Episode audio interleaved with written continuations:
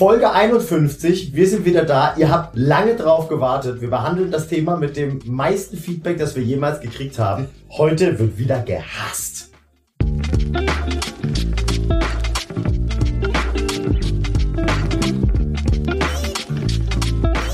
Herzlich willkommen zu Turbusgeflüster mit den wohl schönsten Männern der Welt. Marian Ring, Dominik Würth und Samuel Mindermann. Macht es euch bequem und schnallt euch an. Die Hosenpflicht ist aufgehoben. Viel Spaß.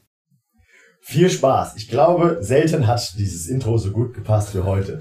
Äh, ihr habt es gerade schon gehört, heute geht's wieder krass zur Sache. Schön, dass ihr wieder da seid. Mit mir im Proberaum sitzt heute der Domme. Hallo. Hallo. Hallo. Hallo. Äh, gegenüber im MacBook sitzt der Miri, der sich gerade in Japan befindet. Konbanwa. Genau. Und nicht nur der Miri sitzt im MacBook, sondern auch der liebe Carsten ist wieder dabei. Hallo. Hallo. Geil. Genau passend zur besten Folge des Jahres. Ohne Scheiß. Schlimm genug, dass die Folge Nummer zwei von Hass meine mit Abstand äh, most appreciated Folge ist. Wirklich. Ja, ja, ja, vielleicht müssen wir dieses Konzept ja einfach nochmal überdenken und nur noch hassen. ja, nee, nee, das war ein bisschen übertrieben. Tourhassgeflüster können wir den Podcast. Tourhass geflüstert. Direkt ein Spin-off gebaut. ja, genau, richtig. Ey, und wir machen das dann so wie äh, Saturn gegen Mediamarkt. Eigentlich sind wir eins, aber Oh, wir spielen ja. uns gegeneinander aus. Oh, das ist eine super Idee. ja? da wäre ich voll dabei. Hey, bevor wir in richtige Scheißsachen gehen, gehen wir noch einmal kurz in was Gutes. Carsten und der Rest von Small State, Happy Birthday zum Album. Ich habe es gerade äh, bei Instagram auf dem Klo gesehen. Dankeschön. Das Album. Dann äh, freue Ja. ich mich, dass wir dir deinen Klogang versüßen konnten. Das habt ihr. Nicht zum ersten Mal. Das ist geil. okay, geil. Hey, ähm, also ich freue mich voll, dass wir loslegen. Ich freue mich schon, dass Carsten direkt ein, wieder ein Comeback äh, hat. Ich glaube, so schnell hintereinander hatten wir noch nie denselben Gast. Aber ich freue mich ganz besonders, dass du in dieser Folge dabei bist, weil alle, die die Folge mit dir schon gehört haben, die wissen ja, wie lange du schon in der Szene bist, auf unterschiedlichsten äh, Positionen auch, ähm, wo wir jetzt wieder zum redaktionellen Part kommen und, und, und. Und vor allem, da du das ja auch schon sehr lange machst und auch in unterschiedlichen, also ich würde es ja wirklich Epochen nennen, Mhm. von dem, äh, von dem, was sich halt Ja. in dieser Zeit in der Szene des Musikmachens verändert hat. Deswegen finde ich es sehr passend, dass du heute mit dabei bist, weil ich glaube, viele Themen haben, also bei mir ist es so, ähm, haben auch mit der Veränderung der letzten 10, 15, 20 Jahre in dieser Szene zu tun, irgendwie, was sich äh, in dem Fall jetzt, in dieser Folge halt zum Negativen verändert hat, auf jeden Fall. Und deswegen bist du mehr als qualifiziert, mal wieder mit uns darüber zu sprechen. Ich freue mich total drauf. Ja, Ich bin super froh, dass ich dabei sein darf, aber es haben sich in den vergangenen 22 Jahren ja auch einiges an Themen aufgestaut, äh, die hassenswert sind. Jetzt kann's richtig losgehen. Richtig gut. Okay, also wir haben uns grundsätzlich für diese Folge überlegt, dass jeder so ein Topic mitbringt und ähm, will dann mal gucken, wohin sich das verselbstständigt. Ähm, ich würde vorschlagen, äh, Gäste zuerst. Carsten, was hast du? Ich glaube, ähm, und das ist tatsächlich was, was sich noch nie großartig verändert hat, ist, sind die Kommunikationswege oder wie kommuniziert wird, äh, so im, im, äh, im Musikzirkus. Ähm, das geht los von diesem, bis du mal eine Show spielst, und wenn du selbst buchst, ist es natürlich noch eine Nummer krasser oder so, ähm, dann das, erstmal diese 25 Mails hin und her schieben, bis überhaupt mal was zustande kommt. Ne? Jeder von uns macht das schon tausend Jahre lang. In den allermeisten Fällen.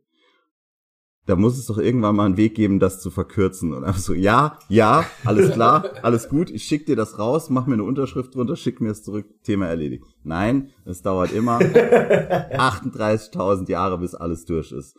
Und was ich, glaube ich, am aller, aller, aller, aller, allermeisten hasse, ist, und da muss man jetzt so ein bisschen die Abstufung machen, ob man da jetzt irgendwie so von mainstreamigeren Sachen spricht oder von einer DIY-Szene, wenn einer nicht antwortet. Jo. Ich bin einfach der Meinung, egal wie, was für ein geiles Schwein du als Booker bist, egal was für geile Bands du hast, sei fucking dankbar, dass du diese Bands hast und antworte auch der kleinen Band, weil die kleine Band könnte vielleicht, wenn es gut läuft, in fünf Jahren dein großes Zugpferd sein.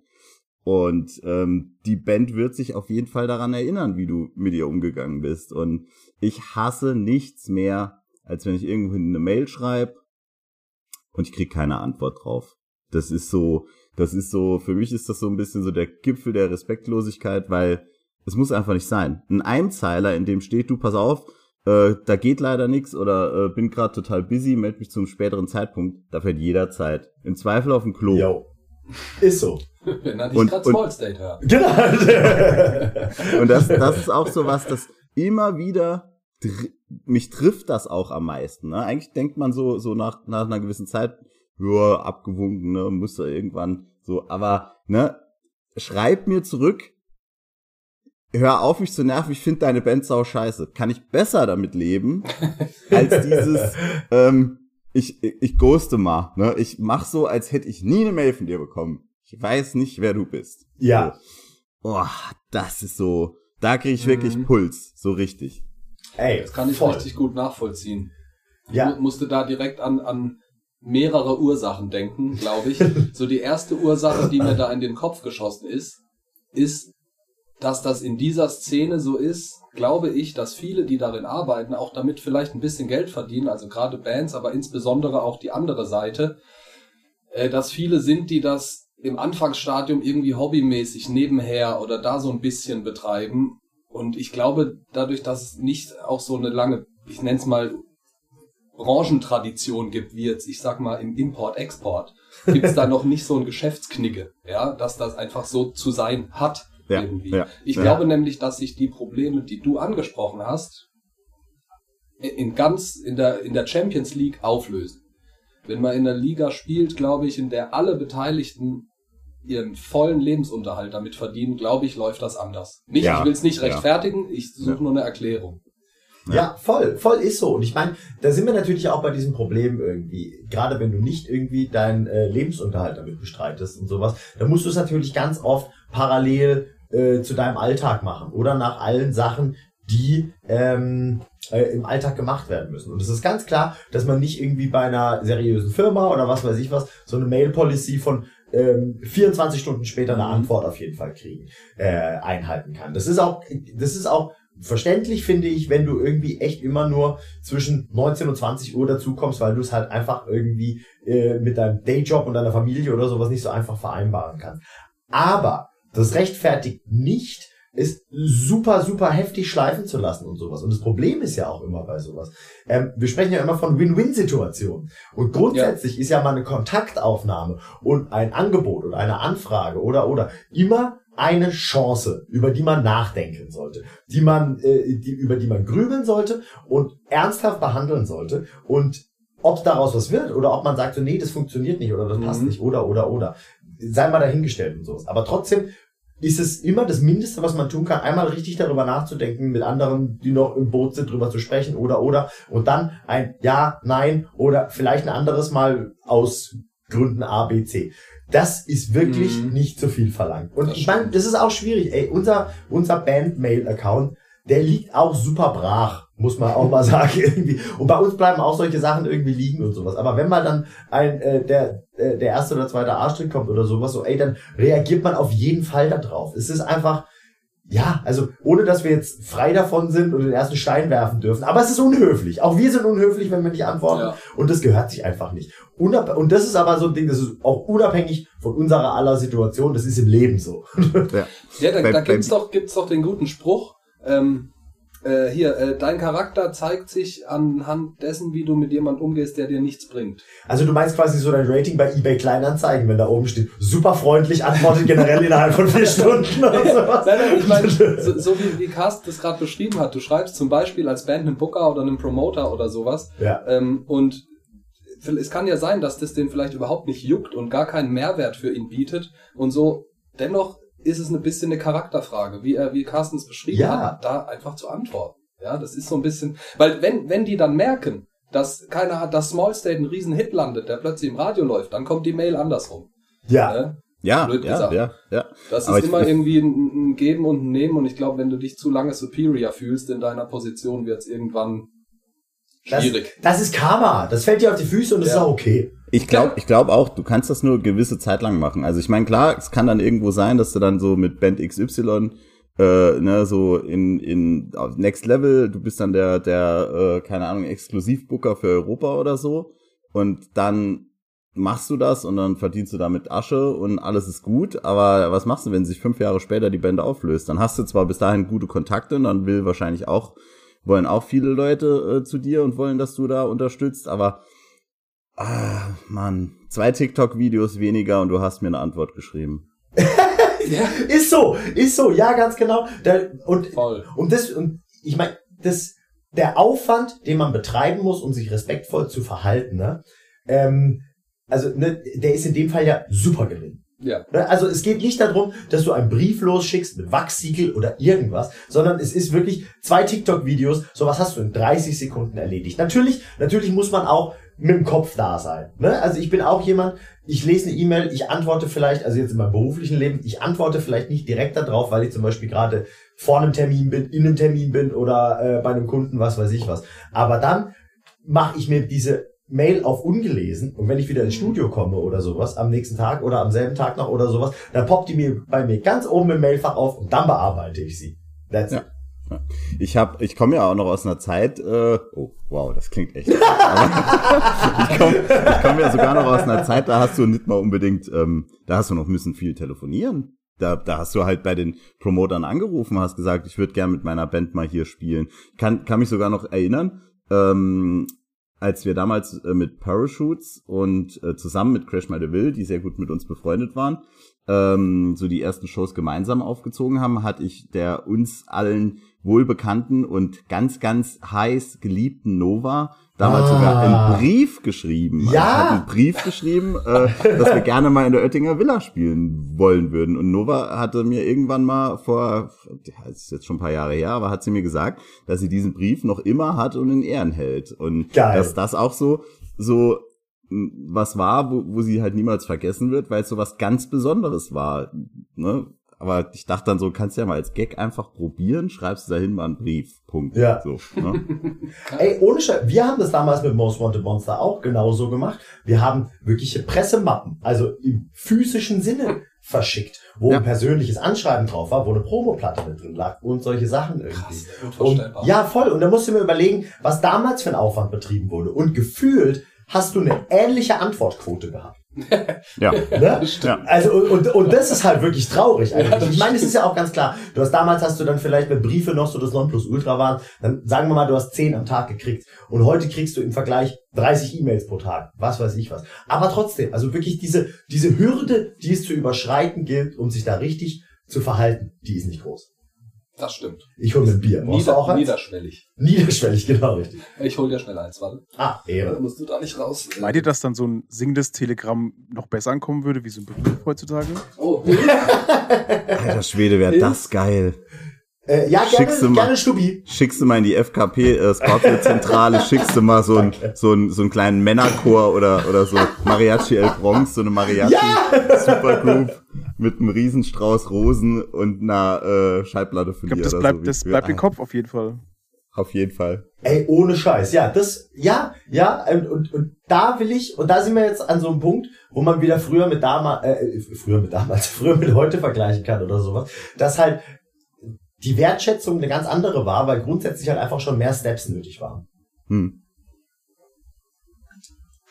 das stimmt. Mhm. Das stimmt. Geil. Ich fühle ich fühl dein Thema total. Und das, das Trickier an der Sache ist, dass es schon ewig so ist, dass es wahrscheinlich auch für immer noch so sein wird, aber dass es dabei eine Revolution gibt, die sich, äh, äh, in der alles theoretisch 50% halb so scheiße sein kann, gar nicht so schwer ist, weil, also, oder andersrum, sie ist so schwer, weil es jeder Betroffene machen muss, aber das, was jede einzelne Person machen muss, das ist nicht schwer. Wisst ihr, was ich meine? Das stimmt. Ich weiß, was du meinst.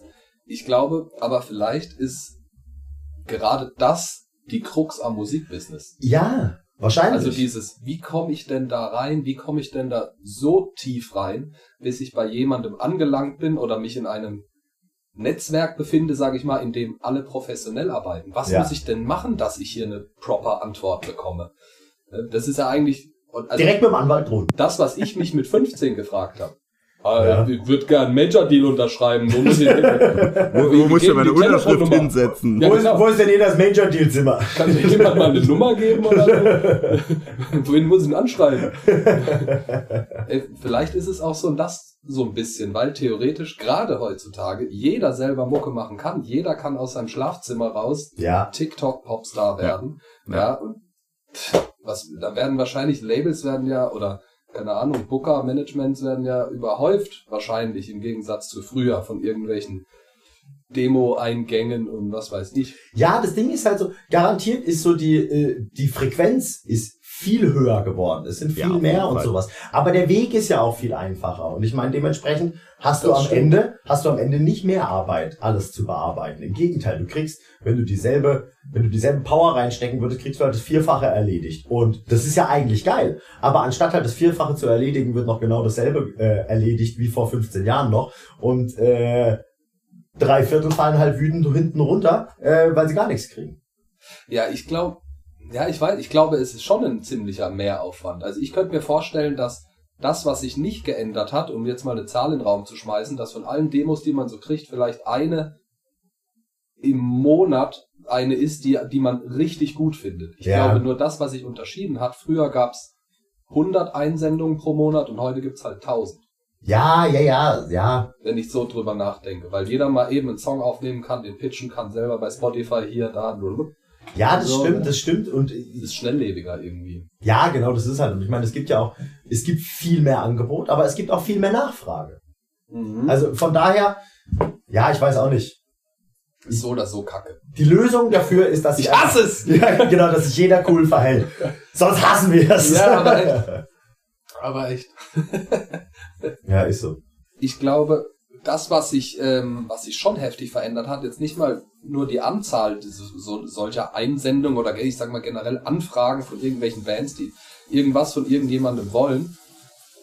Aber ich glaube, es ist vor allem auch die Qualität gesunken. Weil, also jetzt nicht vielleicht die Audioqualität, aber ich sag mal so die kreative Auf Songwriting-Qualität. jeden Fall. Weil Auf jeden Fall. Ich will nicht sagen, früher war alles besser, das ist hier der falsche Vergleich, aber eher dieses Ding, wenn du früher eine ordentlich produzierte Platte in der Hand gehalten hast, wusstest du, da steckt viel Geld dahinter, da steckt viel Profiarbeit dahinter, bis du wirklich mal eine CD oder eine Platte in der Hand hattest. Und wenn eine Band ankam und dir eine Vinyl oder eine CD gegeben hat, wusstest du, das war richtig scheiß teuer. Ja. Und heute kommt ja im Prinzip ein Link und da ist was Aufgenommenes drin, was theoretisch 12 Euro kosten kann. Und ich glaube, dadurch ist diese Hürde, bis jemand was Ausproduziertes hat, halt viel, viel kleiner. Weil früher konntest du nicht mal eben ins Studio und ich habe 150 Euro Budget und dir eine EP dafür machen lassen. Ich, ich finde ich find auch, also da bin ich ganz bei dir, ich finde aber auch, äh, ähm, dass du heute auch viel mehr Bands hast, die gleich klingen. Weil auch wieder die Hürde so, ne, kann jeder halt haut alles auf Spotify und dann hast du irgendwie 500 ähm, äh, äh, Pop-Punk-Bands, die alle wie State Champs klingen. Alle. Durch die Am Bank Ende haben sie auch So. alle das gleiche Stage Champs Gitarren-Plugin. Ja, Genau, Das es genau. mittlerweile zu Ja. kaufen gibt, ja, oder Ja. den Drum-Sound oder Genau. dies und jenes, ja. Ja. Let letztens hatte ich mit einer Band gesprochen, so, ah, wir haben jetzt den, den Architects-Gitarren-Sound. So im Sinne von, hä? Eigentlich früher unmöglich. Ja. Ja. Unmöglich. Heiliger Gral. Das, sind, das wird heute wahrscheinlich auch nicht eins zu eins der gleiche sein, aber in gewisser Weise kommst du wahrscheinlich näher dran als jemals. Ja. Das ist eigentlich krank, dass du dir nicht mehr selber für Tausende von Euro Verstärker kaufen musstest, um auszuprobieren, was eigentlich dein Sound. Ja, genau. Also dann kaufst ein Plugin für 12 Dollar per PayPal und dann hast du es als Software auf deinem, also äh, das ist ja viel niederschwelliger. Ja, du musst, Ja, ja, genau. du musst ja Aber- viel akribischer sein, weil im Endeffekt krieg, äh, hörst du jetzt äh, halt 100 beschissene Breakdowns in einem guten Sound. Und kannst halt so nicht das, mal vorsortieren. Das ist das, was ich vorhin meinte. Ja. Die Kreativität geht eigentlich zurück, weil es so einfach ist. Ne? Ja. Das Genau. Einstiegslevel ist so groß. Ja. Ja. Früher mit, ich sage mal früher analog und man musste eine, ein Band auflegen, ja, und Metallica mussten ihre Demos auf. Da war das nicht mit hier kommen irgendwelche 16-Jährige und gehen für eine Woche ins Studio. Heute geht das. Ja. Früher nicht. Oder müssen nicht mal ins Studio, das klingt krass. Oh, äh, es stimmt, noch, noch mehr, genau. Ja, ja. Drums gesampelt, das gesampelt, hier gesampelt. Vocals kann man hier unter der Decke einsingen, fertig ist der Pop-Punk-Song. Oder was auch immer. Ich muss Ganz da hier krass. an Das klang wie ein, wie ein Lied von Rolf Zukowski. Fertig ist der Popmaster. Naja. Ich würde mal zum nächsten Thema switchen. ja, was Ja? hast du denn? Also, das ist, ich habe mir äh, ganz bewusst im Gegensatz zur letzten Folge probiert, ein sehr definiertes Thema rauszusuchen und nicht was Allgemeines. Mhm.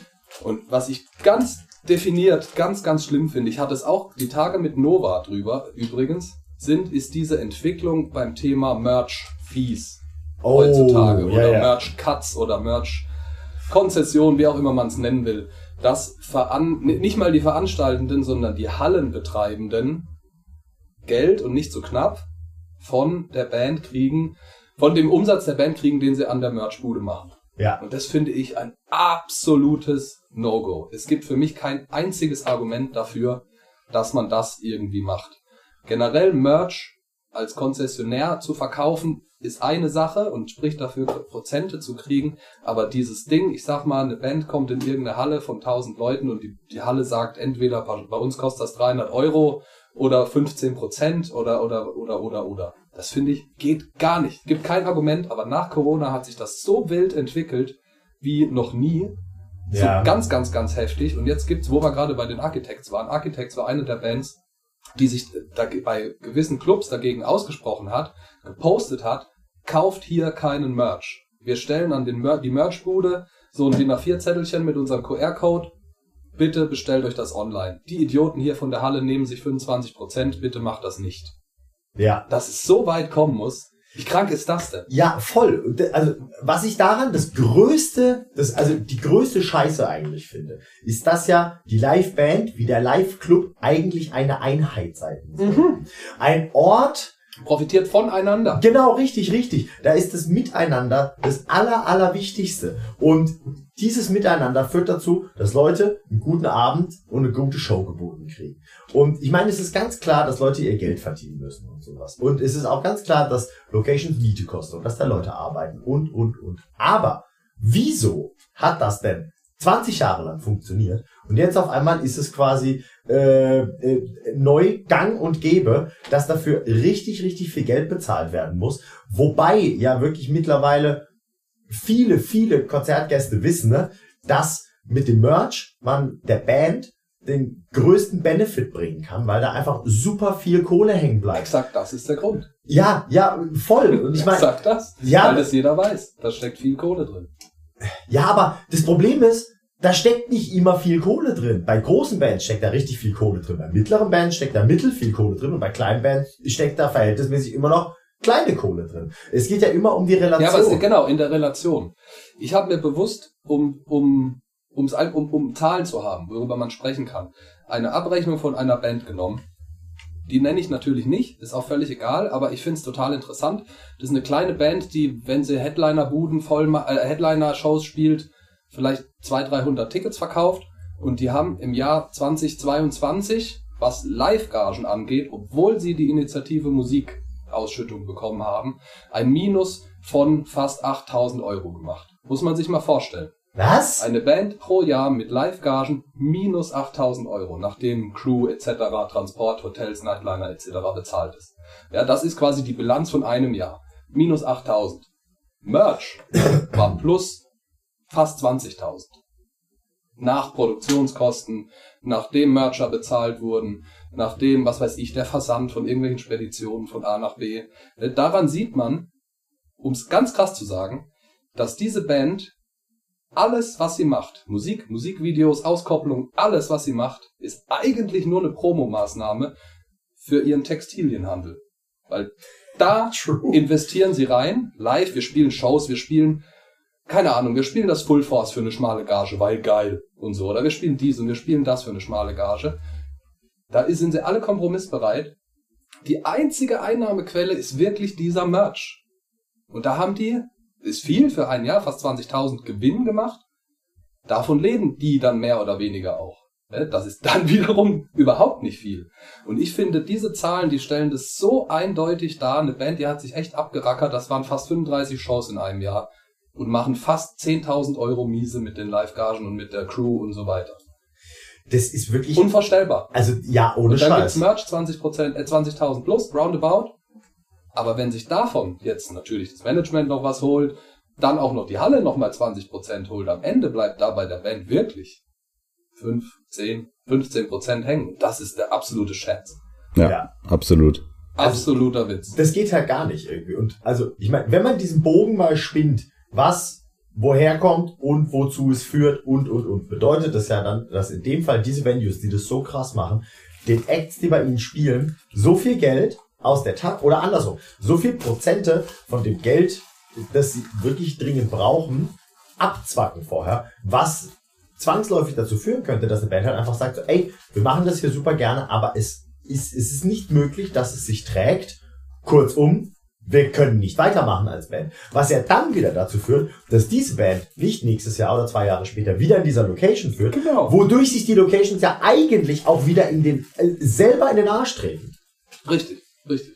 Ja, ich finde auch die, die, die, die Kalkulation von der Location ist dann auch einfach falsch. Dann Das musst ist du assi. Die, die checken dann- einfach, da gibt's viel Geld, wir wollen was davon haben. Genau, ja. Kein äh, Grund. Weil ich meine, im Gegenargument könntest du dann sagen, da musst du das Ticket halt fünf Euro teurer machen, was auch scheiße wäre, weil Tickets auch mittlerweile viel zu teuer sind. Aber da verstehe ich wenigstens noch dass das Argument, äh, äh, dass halt auch die Produktion und die Kosten, die dahinter stecken, alle viel teurer geworden sind. Aber sich das dann zu refinanzieren, indem man sagt, okay, jetzt knöpfe ich äh, äh, den, den Bands noch Merchgeld ab, das ist Exakt. halt gar, also Und das, geht halt das Argument gar nicht. ist Corona. Ne? Ja. Alle Preise sind gestiegen, bla bla bla. Ne? Und dann so. Ja, aber äh, auch, es sind auch alle Preise gestiegen für die, die dann, je nachdem über welche Größenordnung wir sprechen, am wenigsten in diesem ganzen Kosmos verdienen. Und das sind dann teilweise die Acts, wegen denen alle wieder da sind. Genau. Also ich meine, das geht ja vorne und hinten nicht. Ich meine, wenn man jetzt sagt zum Beispiel so, ey, wir wollen 10% eurer Merch-Einnahmen haben, dafür kostet aber, äh, aber auch die Location euch dementsprechend weniger. Beispiel. dafür kriegt er mehr vom Door-Deal. Ne? Ja, genau. Ich meine, das bräuchte man, also das wäre ja dann eigentlich unnötig, wenn sie es am Ende wieder aufheben. Genau, Deswegen richtig. könnte man einfach Richtig. lassen. Ich meine, das kannst du ja nur argumentieren, wenn eine andere Stellschraube so gedreht wird, Richtig. dass wieder mehr bei der Band hängen bleibt oder sowas. Und du halt so eine Art Erfolgsbeteiligung hast. Was du als Venue aber ja eh hast, weil je mehr Leute kommen, desto mehr Eintritt wird gezahlt und dementsprechend wird auch mehr getrunken und was weiß ich was. Das heißt, die sind ja eh schon proportional daran Die beteiligt. sind richtig. D- Ge- Der Veranstalter hat ja nie eine Fixgage. Ja. Ne? Also klar, er ist im Risiko, aber natürlich dann auch im positiven Sinne. Ne? Also das, das, ja, Also, ja. das ist schon wirklich, wirklich schräg. Und an sich das, was ich, was ich spannend finde, Carsten, du hast ja gesagt, dann muss man das halt in den Ticketpreis mit rein kalkulieren. Genau das passiert ja mit anderen Ausgaben schon. Ich weiß nicht, ob da, ob WKZ ein Begriff ist für euch. Das ist quasi, das ist der Werbekostenzuschuss. Genau, Das, ja, ja. das ist was, wenn du jetzt mal blöd gesagt, du machst eine Veranstaltung in der Halle, gehst zu Eventim und sagst hier, verkauf mal bitte die Tickets ähm, und mach, pack mal bitte noch WKZ oben drauf. Ein Euro pro Ticket oder so. Dann läuft der Deal so, die Tickets werden verkauft, die Gäste zahlen diesen 1 Euro mehr, du kriegst von Eventim diesen 1 Euro pro Ticket und mit diesen 1 Euro pro Ticket machst du Werbung. Das heißt, die Gäste, die die Tickets kaufen, kaufen selber, äh, zahlen selber dafür, dass ihnen Werbung präsentiert wird. Ja, ja, ja. Und ja. so muss man das dann mit dem Merch auch machen. Wenn die Halle mehr verdienen muss, damit das hier funktioniert, dann ist halt ein Euro Merch-Concession auf jedem Ticket. Fertig. Ob du es kaufst oder nicht. Scheißegal. Ja, das ist irre. Ja, ey, das ist, es ist halt leider halt ein scheiß System. Aber das Problem ist halt, dass ähm, bei allen, die nicht, ich sage jetzt mal wieder zu diesen oberen 10% gehören, dass halt äh, wirklich teilweise eine Null auf Null Rechnung ist oder eine wirklich kritische Rechnung. Gerade wenn du jetzt nicht irgendwie diese Tausender-Clubs ausverkaufst, sondern, sagen wir einfach mal halb voll machst oder sowas. Ey, dann ist es halt dermaßen wichtig, dass da halt bei allen genügend hängen bleibt. Und das Problem ist aber halt, dass die, äh, die Gewalt quasi darüber, was wo hängen bleibt, nicht bei den KünstlerInnen ist, sondern eigentlich bei den ganzen, bei den ganzen anderen Parametern außenrum. Safe. Safe. Und eigentlich wäre der richtige Weg, dass solche Hallen nicht mehr bespielt werden. Ne? Beziehungsweise, dass man das von vornherein über, über die Booking-Agentur regelt. Weiß ich, plant eine Tour, aber wir nehmen keinen Veranstalter, der uns solche Hallen anbietet. Ja. Das wäre der einfache Weg.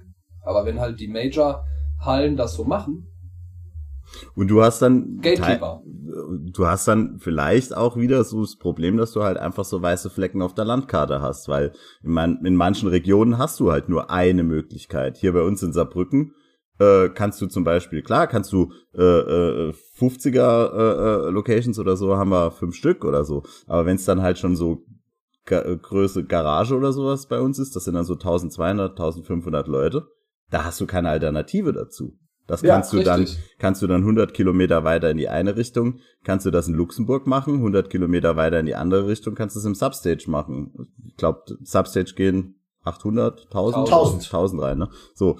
Aber sonst, jetzt kann man natürlich argumentieren, man muss als Band nicht unbedingt nach Saarbrücken kommen, aber, äh, das, also, das wäre den Saarbrückern gegenüber natürlich gemein, aber, Ja, das ist ja auch nicht der richtige Dann, dann Weg. geht man nach, nicht nach Saarbrücken, sondern nach Neunkirchen in die Gebläsehalle. oh ja, ja, kann man auch, die ist sehr schön, aber, äh, da hast groß du wirklich leider, ähm, auch das, so ein bisschen das Problem, dass äh, im Saarland gefühlt alles in Saarbrücken stattfindet. Und deswegen haben alle außenrum, egal ob das Saarlouis, ob das Homburg, ob das äh, Neunkirchen ist, ist echt nicht einfach. So, weil wir haben, es ist einfach so, klar, Saarbrücken ist, ist die Hauptstadt, da, äh, äh, jetzt müssen wir noch nach Neunkirchen fahren. Du fährst im Endeffekt im Saarland ja nie länger irgendwo hin als 20 Minuten. Ne?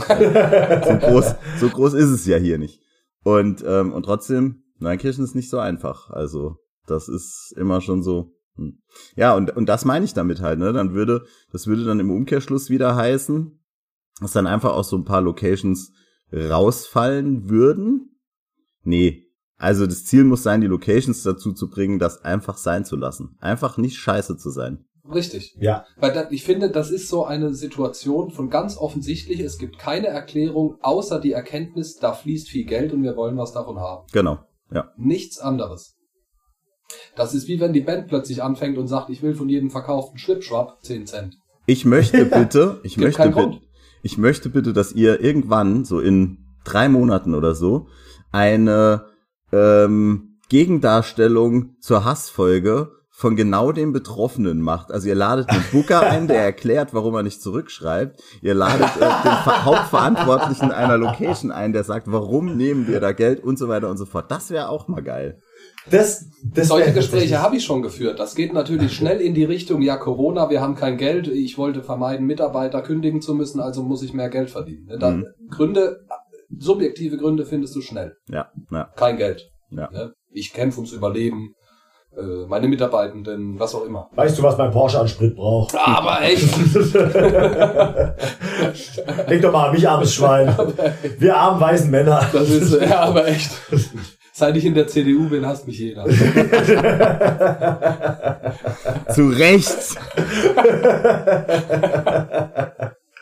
Ja, wirklich. Aber ja, es, es ist einfach scheiße. Es ist einfach, es ist einfach scheiße. Und ich meine, ja, nee, ich, ich, ich werde jetzt so grundsätzlich, den Satz, den ich jetzt sage, den sage ich bestimmt noch bei drei anderen passenden Stellen in der Folge. Machen wir weiter. Ja, aber zu deinem Vorschlag Interview, tatsächlich, als ich mit, ist klar, nee, ist egal, mit wem ich darüber gesprochen habe, aber da wurde mir auch direkt angeboten, dass hier ein, ein das ist zumindest kein Clubbetreiber, aber ein Merch-Konzessionär, also eine Merch-Bude, die quasi dann auch diese Prozente nimmt. Das ist zwar ein bisschen eine andere Konstellation, aber das wäre auch ein hervorragender Interviewgast, der uns vorgeschlagen wurde, der mal so ein bisschen die andere Seite erzählt, der so ein bisschen die äh, Machine Gun Kelly äh, in der Lanxess Arena, da äh, passiert das aus dem und Grund, aus dem und dem Grund folgendermaßen. Ja. Deswegen, ko- also wahrscheinlich nicht nur deswegen, aber auch deswegen kostet so in der Lanxess Arena Machine Gun Kelly Shirt schnell mal 80 Euro, Jo. weil auch der dann wiederum 20% an jemanden abgibt, aber halt gern sein Fuffi pro Shirt hätte oder so.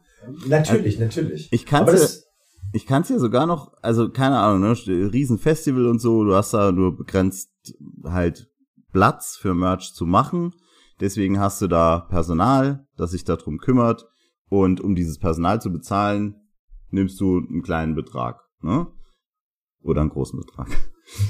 Das ist auch fair, weil Das finde ich den auch fair. sparst als Genau. Genau. Und du, du, du weißt im Vorfeld, du kriegst das ja nicht erst einen Tag vorher mitgeteilt, sondern du weißt genau, ich fahre auf dieses Festival, wir brauchen unseren Mercher nicht mitzunehmen, der kann von mir aus an dem Tag äh, Gitarrentech machen und dann brauche ich mir keinen Gitarrentech mitzunehmen. Ne? Und dann habe ich mir da was gespart. Und das Geld investiere ich dahin, muss mich da um nichts kümmern, es gibt eine transparente Abrechnung, ähm, alles ist gut. Es ist ordentlich platziert, äh, alles ist gleichwertig platziert, im besten Falle. Hm.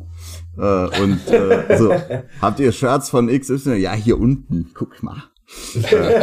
da liegen noch welche auf dem Boden. Ja. Und äh, das, das ist völlig okay. Aber diese Scheiße, dass sich ein Club irgendwie, ein Club in die, in die finanziellen Belange der Band eingreift, ist furchtbar. Also, das darf nicht sein, weil der Club ist am Ende nur ein Dienstleister. Der bietet Ja. die Halle, der hat ja, Ja. in diesem Deal nichts zu, zu tun. Ja? Du- Dass der da irgendwie gewinnbeteiligt ist, macht für mich keinen Sinn. Promoter und Band, ja, aber der Hallenbetreiber, der eine fixe Miete für seine Halle und seine ja, vor allem spinnen, Dienstleistende, ne? ja, spinnen wir das mal weiter. Ich meine, du verdienst mittlerweile als Geld mit deiner Musik schon nichts mehr.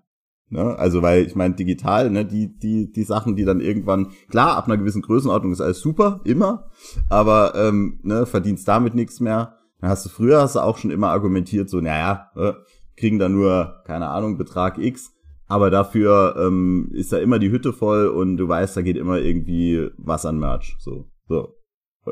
Von was soll ich denn den Sprit noch bezahlen, wenn nicht davon? Ey, Also. es ist, Ja. es, es ist, es ist wirklich so. Nicht nur bei den Beispielen, was ich vorhin meinte, kleine Bands, auch bei großen Bands ist diese Spanne zwischen, was durch die Live-Gagen reinkommt und das, was durch den Merch reinkommt, immer so, also soweit ich das mitkriege, immer so eindeutig, dass du wirklich, und das ist so ein ernst gemeinter Insider, die Bands, die durchschnittlichen Bands, die Tausenderhallen voll machen, sind eigentlich Textilienhändler. Ja, ja. Wirklich. Ja. Und das alles, die Musik, die, die, die physisch als auch digital, das ist alles nur Promo am Ende für das, oder an, andersrum, alles, was digital ist, ist Promo für das, was physisch verkauft werden soll. Wa- Was ja auch wieder eine Erklärung für jemanden, der jetzt nicht so tief im Thema drin ist, eine Erklärung dafür ist, warum die Bands in dieser Größenordnung eigentlich gefühlt alle zwei Monate eine komplett oder alle drei Monate eine komplett neue Kollektion haben mit 15 verschiedenen neuen Designs. Jo. Einfach weil die sagen, alles klar, die Wir Kids, die auf Geld. die Show kommen, ne, die haben sich die alten Shirts bei der letzten Tour gekauft. Jetzt spielen wir die nächste Tour ein halbes Jahr später. Jetzt wollen wir aber auch, dass die über Impericon und Co. oder live auf unseren Shows sich auch den ganzen, das ganze Zeug halt reinziehen. Ne? Ja. Ja, ist so, ist so. Und ich will noch, ein ganz wichtiger Punkt für mich ist, du hast vorhin das Beispiel gebracht, Machine Gun Kelly in der Lanxess Arena. Da kostet das Shirt so und so viel, weil so und so viel abgegeben werden muss. Und, und, und. Und ich meine, es ist ja was ganz Tolles, dass man sich ganz viel von Großen abschauen kann. Und von weit oben abschauen kann und sowas. Das Problem ist aber halt, wenn du das mit allem machst, schaust du dir halt auch Sachen ab, die äh, nach unten skaliert halt einfach nicht machbar sind, weil zum Beispiel der Umsatz dafür nicht da ist oder Mhm. ähm, die Relation dann nicht mehr stimmt, weswegen du es machen kannst oder sowas. Ich meine, es ist ganz klar, dass äh, wenn Leute Merch verkaufen, ähm, die dafür bezahlt werden, ne? also die jetzt nicht die Mercher von der Band sind oder sowas, sondern sagen wir mal halt mal in der Lanxess Arena an einem von zehn Merchständen stehen und dort T-Shirts verkaufen. Das ist ganz klar, dass die bezahlt werden müssen Genau. und sowas. Und dass dementsprechend das Shirt wesentlich mehr kostet und sowas. Das Problem ist aber, ähm, dass die Prozente halt natürlich irgendwie dieselben sind und sowas. Und von 20 Prozent in der Lanxess Arena kannst du halt viele Leute da hinstellen und sowas. Aber von äh, 20 Wobei die Produktionskosten nicht prozentual steigen. Im Gegenteil. Die, die liegen bei, genau. die, gehen liegen pro noch Sch- niedriger. Genau, je mehr du bestellst, gehen die ja eher wieder runter. Ja. Heißt, es ist ganz klar, dass da viel mehr Kohle Richtig. bleibt. Genau das ist das Ding. Und das Problem ist aber, dass wir vielleicht ein Shirt von Machine Gun Kelly für 80 Moppen kaufen würden, aber keiner kauft ein Grizzly-Shirt oder ein Small State-Shirt für 50 Euro oder Ja. sowas. Genau. Wenn du es nur ein kleines Ja. bisschen nach unten rechnest und sowas. Und das ist halt so das Problem. Es ist nicht immer gut zu gucken, was machen die da oben und wie. Die da oben, bin auf die selber schnell geschimpft. Also, was, was machen die denn und warum funktioniert es für die? Das ist nicht automatisch nach unten rechenbar und deswegen sollten wir es auch so machen. Das sollte eher das Ding sein, aber äh, also das, wie soll ich es nennen, dass jede Größenordnung ähm, für sich selbst schaut, was funktioniert da und warum funktioniert es denn überhaupt und was funktioniert nicht und weswegen machen und deswegen nehmen wir bei sowas vielleicht noch Prozente und deswegen aber vielleicht auch nicht, weil sonst dann einfach niemand mehr kommt. Ja, Das ist im- das, was du sagst, im Prinzip das Beispiel, was Carsten vorhin genannt hat. Die Band geht aufs Festival, spart sich die Tagesgage für einen Mercher. Ja. Natürlich ist es legitim, dann was an, an das Festival abzugeben. Genau. Ne? Jetzt, ich sage jetzt mal, an, man zahlt jetzt einen Mercher angenommen mal 300 Euro. So, die Band spart sich dadurch 300 Euro. Die wird aber oft, je nach Band, oder lass den Mercher auch 100 Euro kosten, ist ja egal. Aber also ich glaube, wenn da jede Band 20% abgibt, als Beispiel, dann übersteigt das bei weitem die Gage der zwei, drei, vier, fünf Mädels und Jungs, die da stehen. Klar. Ja, Das wird dann auch da in dem Beispiel, was Carsten nannte, irgendwann unverhältnismäßig. Ich fände es fair, nennen wir mal so, keine Ahnung, so ein Traffic Jam Open Air. So ein Festival in der Größenordnung. Wenn da jede Band sagt oder gesagt bekommt, ihr müsst 200 Euro pro Nase abdrücken. Ja, okay, finde ich irgendwo fair. Aber wenn da jede Band gesagt bekommt, ihr müsst 20% pro Nase abdrücken, dann ist das für den Großteil der Bands sicherlich unfair. Echt, ich wollte genau das Gegenteil sagen. Weil es ist ganz klar, dass für den Headliner 200 Euro abzudrücken überhaupt kein Problem ist. Für den Opener schon. Weil der wahrscheinlich genauso viel Umsatz Da macht. hast du recht. Aus der Sicht ja. Ich denke es aber, wenn die Kosten, die der Veranstalter hat mit seinen, ich sage jetzt mal fünf, fünfmal Merch- Merch-Personal, Ja. das ist gesetzt. Ja, Ach so, und, ja, ja. Und das okay. ist, irgendwie finde ich das nicht cool, dass dann quasi die, die Bands mit ihren 20 Prozent die Tagesgage ins, der Verkaufenden ins Exorbitante schießen, sozusagen. Natürlich bekommen die die nicht, sondern der Ja, ja, ja, ja, okay, verstehe. Ja, ja. Ich finde ein, ein fairer Deal, wenn er sagt, pass auf, wir verkaufen für euch Merch, wir haben das Personal, natürlich sagt das niemand so, aber angenommen, wenn, mich kostet das 3000 Euro, wenn, wenn er das kalkulatorisch hinbekommt, aus allen Bands, die da spielen, diese 3000 Euro reinzukriegen, dann ist doch fein. Ja, Dann ist fair. Aber die probieren dann halt 10.000 Euro reinzukriegen. ja, true. Und dadurch auch Gewinn zu machen und nicht nur die, das quasi abzudecken. Und das ist halt ungeil. Jetzt müsstest du dann Ja. eher so, so staffeln, weißt du, so die Vorband zahlt halt 100 Euro, so die in der Hauptband mehr. Also das ist Ja. das Oder halt nix. Oder nix, genau. Ey, Opener zahlt Ey, nix und dann so. nicht, genau. Es darf sich nicht einbürgern, dass der Veranstalter am Merch da was mit verdient. Er hat ja gar nichts mit dem Risiko zu tun. Mit der Produktion. Ja. Produzierst Merch für 20.000 Euro, damit hat er ja gar nichts zu tun. Ja, und Im Gegensatz der Veranstalter schon. Der ist im Risiko mit dem Ja, Job, das den er macht. aber jetzt Also sag soll mal er auch nochmal, beteiligt sein. wenn du nochmal ans andere Ende der Beschäftigten in dieser Kette denkst irgendwie und sowas. Jetzt äh, sagen wir auch schon mal so, ey, die, äh, du leistest dir einen richtig krassen Designer, weil du fette Designs haben möchtest, die Mhm. verkauft werden oder sowas. Der kostet ja natürlich auch mehr, als wenn's dein Kumpel oder du selbst machst oder sowas. Ne? Also es ist, generell sind diese Kosten irgendwie so variabel da dran. Und dementsprechend ist es manchmal vielleicht auch einfacher zu verkraften, ein bisschen was abzudrücken. Aber, aber für andere halt auch genauso nicht. Über, also jetzt sagen wir mal zum Beispiel, wir haben am Anfang unsere erste Merch-Kollektion bei Grizzly dermaßen für uns dämlich gerechnet, weil wir das geilste Produkt überhaupt irgendwie an den Start bringen wollten. Mit richtig geilen äh, ähm, Classic-Shirts und was weiß ich was. Und Mhm. wir haben zum Beispiel, weil wir gesagt haben, so, ey, wir wollen, dass die Leute das richtig lange tragen und dass sie es viel tragen, vor allem, dass es gesehen wird und äh, dass sich das im besten Fall sogar auch rumspricht und viele Leute kaufen oder sowas, haben wir ja, glaube ich, kalkuliert, dass wir pro Shirt drei Euro verdient haben. Was ja wirklich nicht gelogen war, irgendwie die Marge, die wir daran hatten oder sowas. Und jetzt überleg mal, also ich meine, das war natürlich auch dämlich von uns, aber du musst ja auch diese Erfahrung erstmal sammeln irgendwie und sowas. Und wenn du dann noch irgendwie halt nochmal davon was abdrückst oder sowas irgendwie. So, das ist, das ist scheiße. Das ist nicht fair. Ja. Das ist einfach nicht fair. Da müsste man irgendwie eine andere Lösung, andere Lösung finden. Das ist, wie man sieht, wenn der, der Betreiber, der Hallenbetreiber da prozentual dran beteiligt ist, denkt ja eine Band automatisch, je mehr ich verkaufe, desto mehr gebe ich ab. Jo, Also habe ich keinen Bock zu verkaufen. jo, Und das ist doch Kacke. ja. Aber ich ne? meine, irgendwie. Auch allgemein, ne, wenn wir das ja weiterspinnen, ich meine, über die Kosten, was so, ne, was wir früher für Konzerte bezahlt haben, was wir heute für Konzerte zahlen, äh, äh, brauchen wir ja auch nicht mehr äh, zu reden. Aber du kannst ja auch, äh, äh, sagen wir mal, im, im September wird halb Deutschland auf irgendwelche Blink-Konzerte in der Republik pilgern. Ähm, wenn du da fertig bist, dafür hättest du auch können gut in Urlaub fahren. Also, Ah ja, Stimmt, also wir hatten ohne das Witz, Gespräch letzt über Festival. Genau. Ge- Festivalpreise Du, du zahlst, keine so. Ahnung, zahlst, äh, wenn du äh, irgendwann die ersten Ticketkategorien weg sind, du warst ein bisschen zu spät dran, ja klar, kann man sagen, ist Pech, aber dann zahlst du irgendwie 200 Euro für dein Ticket, nimmst deine Freundin mit, bist du bei 400. So, dann, Ja. dann bist du dort, siehst ein saugeiles Shirt, alles klar, dann bist du schon mal bei mindestens 500 Euro. So, Ja. dann willst du dort vielleicht auch noch übernachten, weil du ein bisschen feiern willst, dann bist du schon bei fast 700 Euro. So, Ja. und dann trinkst du an dem Abend noch was und isst was. Also hast du Da 800 kostet das Bier dann Euro. auch äh, 5, Ach, 6 Euro. Genau, genau. Ja. So, und dann hast, bist du 800 Euro für ein Konzert ausgegeben. Und wer kann das denn bitte? Also, Ja, Das ist so. schon krank. Das ist wirklich Ja, wirklich. Es ist halt dann mittlerweile wirklich einfach nicht mehr ein Ding, der oder einfach in, man muss ja schon fast Hobby nennen, das nicht mehr für alle erreichbar ist. genau. Ja. Ja. Also wenn dich, wenn dich deine Konzertleidenschaft so viel kostet wie Golf spielen gehen, dann stimmt doch was nicht.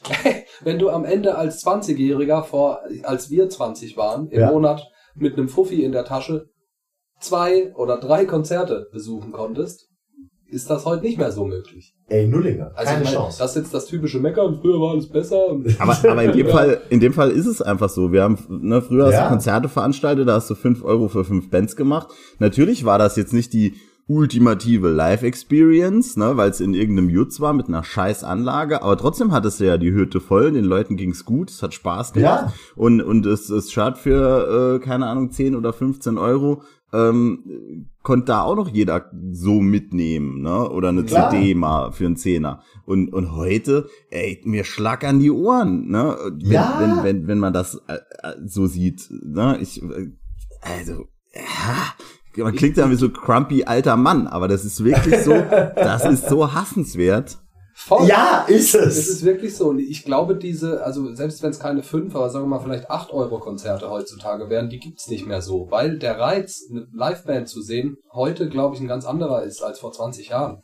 Ne, heute brauchst du, oh, ich muss schon fette Show. Genau, Also ja. das ist sehr pauschalisiert. Aber ich sage mal, früher war das Excitement für so eine Jutze-Show sicherlich größer, weil sich manche dachten, wir gehen da halt einfach hin, äh, wir schauen uns das an. Es ist so schon wirklich sehr, sehr aufregend, Live-Musik zu hören, aber das catcht die Leute heute ja nicht mehr. Genau. Wir sehen jeden Tag irgendwelche enthaupteten Menschen, nackte Frauen, nack, ne, also einfach Sensation auf dem, im, auf dem Bildschirm sozusagen. Ja, und du musst ja auch nicht mehr auf ein Konzert gehen, weil du hast ja YouTube.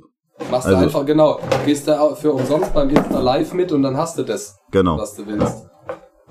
Ist euch kalt eigentlich? Also euch wundert, Samu baut gerade eine Heizung auf. Mir ist arschkalt, ich baue gerade den Heizlüfter. Also wir, mir wir, Wir hatten heute der 20 Alkohol Grad, so hatten wir. Ist überhaupt. Was? ja, haben. Ja. Das Da war der haben wir jetzt- alle drei aufgeteilt wahrscheinlich. Seht ihr den auch gar nicht mehr. So, ja, fast nicht mehr. Mir ist echt kalt. so. Naja, okay, okay, okay. La lass uns mal weiterhüpfen. Miri Samu. Ach so, äh, Samu hört gerade nicht. Moment. Ja. Frag mal unseren Auslandskorrespondenten. Ich bin gerade noch am Kabel machen. So, Halbwegs. Auslandskorrespondent Ring. Höre. Also, äh, Jetzt bin ich gespannt. Du hast schon für alle, die es nicht angekündigt. wissen, ich. Genau, genau. Ähm, ja, ich bin gerade in Tokio. Äh, Tokio liegt in Japan, falls nicht jemand, äh, niemand weiß. Und ähm, ich, ich würde es jetzt mal von ein bisschen, also ich weiß nicht, von der anderen Seite sehen, nämlich, Du musst das Intro ein bisschen länger ziehen noch, bis Samu wieder da ist. ach so, ja. Also ich bin in Japan, äh, ich bin hierher, weil äh, ein Freund von mir geheiratet hat. Liebe Grüße an den Philipp. Ähm, und ich bin hier gerade in der Sakura-Zeit. Ist es schon passiert eigentlich? Ja, es war ähm, tatsächlich zwei Tage, nachdem ich angekommen bin, mit Jetlag. Ähm, war sehr spannend. Ähm, es war eine traditionelle Hochzeit in so einem Schrein. So Philipp hatte Kimono an, Kaede auch. Äh, wir waren als seine Familienvertretung da und wir mussten dann auch in den Schrein rein, wo eigentlich die Familie ist und Dinge tun, von denen wir keine Ahnung hatten, weil die vorne natürlich Japanisch reden und wir mussten uns dann zu bestimmten Sachen verbeugen. Wir wussten nie wann. Wir haben immer so auf die, auf die Familie geguckt. Was machen die? Ah ja, sie verbeugen sich. Alles klar. Hi, hi. äh, und äh, Hi, hi. dann musste man Sake trinken und sowas und es war schon sehr, es war cool und spannend, ähm, war lustig, man hat viel so mitbekommen. Wie war deine, wie war deine Rede? Äh, wir, uns wurde gratuliert nach, der, äh, nach dem, das fanden alle sehr berührend, sehr schön. Ähm, Philipp hat auch ein bisschen ein Tränchen verdrückt, genau wie Kaede. Äh, und äh, uns wurde halt tatsächlich gegen Ende von, von ein paar Leuten gratuliert für diese sehr schöne Rede. Ähm, War die auf Englisch dann? ja, genau. Also das war ein bisschen hin und her. Wir mussten die auf Englisch schreiben. Dann mussten wir die an den Schrein schicken. Die wurde dann auf Japanisch übersetzt, weil wir haben immer so einen Absatz gesprochen. Und dann hat die das auf Japanisch übersetzt, dass es also eine simultane Übersetzung war sozusagen. Genau. Ja, das war alles ein bisschen spannend. Was heißt, was heißt wir? Wer war noch da? Äh, also Nico, seine Freundin hat aus dem Kindergarten kennt und noch der Olli von, von der alten Band. Ähm, wir drei sozusagen waren seine Familie und natürlich Arbeitskollegen von ihm, die auch Deutsch waren, aber ähm, also eigentlich sprechen dort alle ah, fast nur Japanisch und die Ausländer, Anführungszeichen, sprechen alle Englisch. Also dementsprechend war es eine englisch-japanische Hochzeit.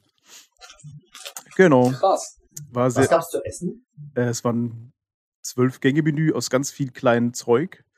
Äh, gab sehr viel Fisch, sehr viel Fleisch. Schwierig als Vegetarier. Ähm, aber so, es war schon alles sehr lecker, muss ich sagen. So ganz viele kleine Sachen und äh, auch eins war ganz schön ekelhaft. Das war so eine Daishi-Soße, das ist eine Fischsoße mit Wasabi drin und darüber war nochmal so ein bisschen Algenglibber. Das war ein bisschen eklig. Aber es war, äh, es war so alles, trotzdem irgendwie alles lecker.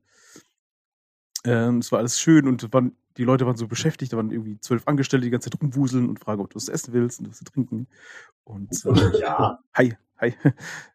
Und äh, sehr viele Kameras und sehr viele Fotos wurden gemacht und sowas.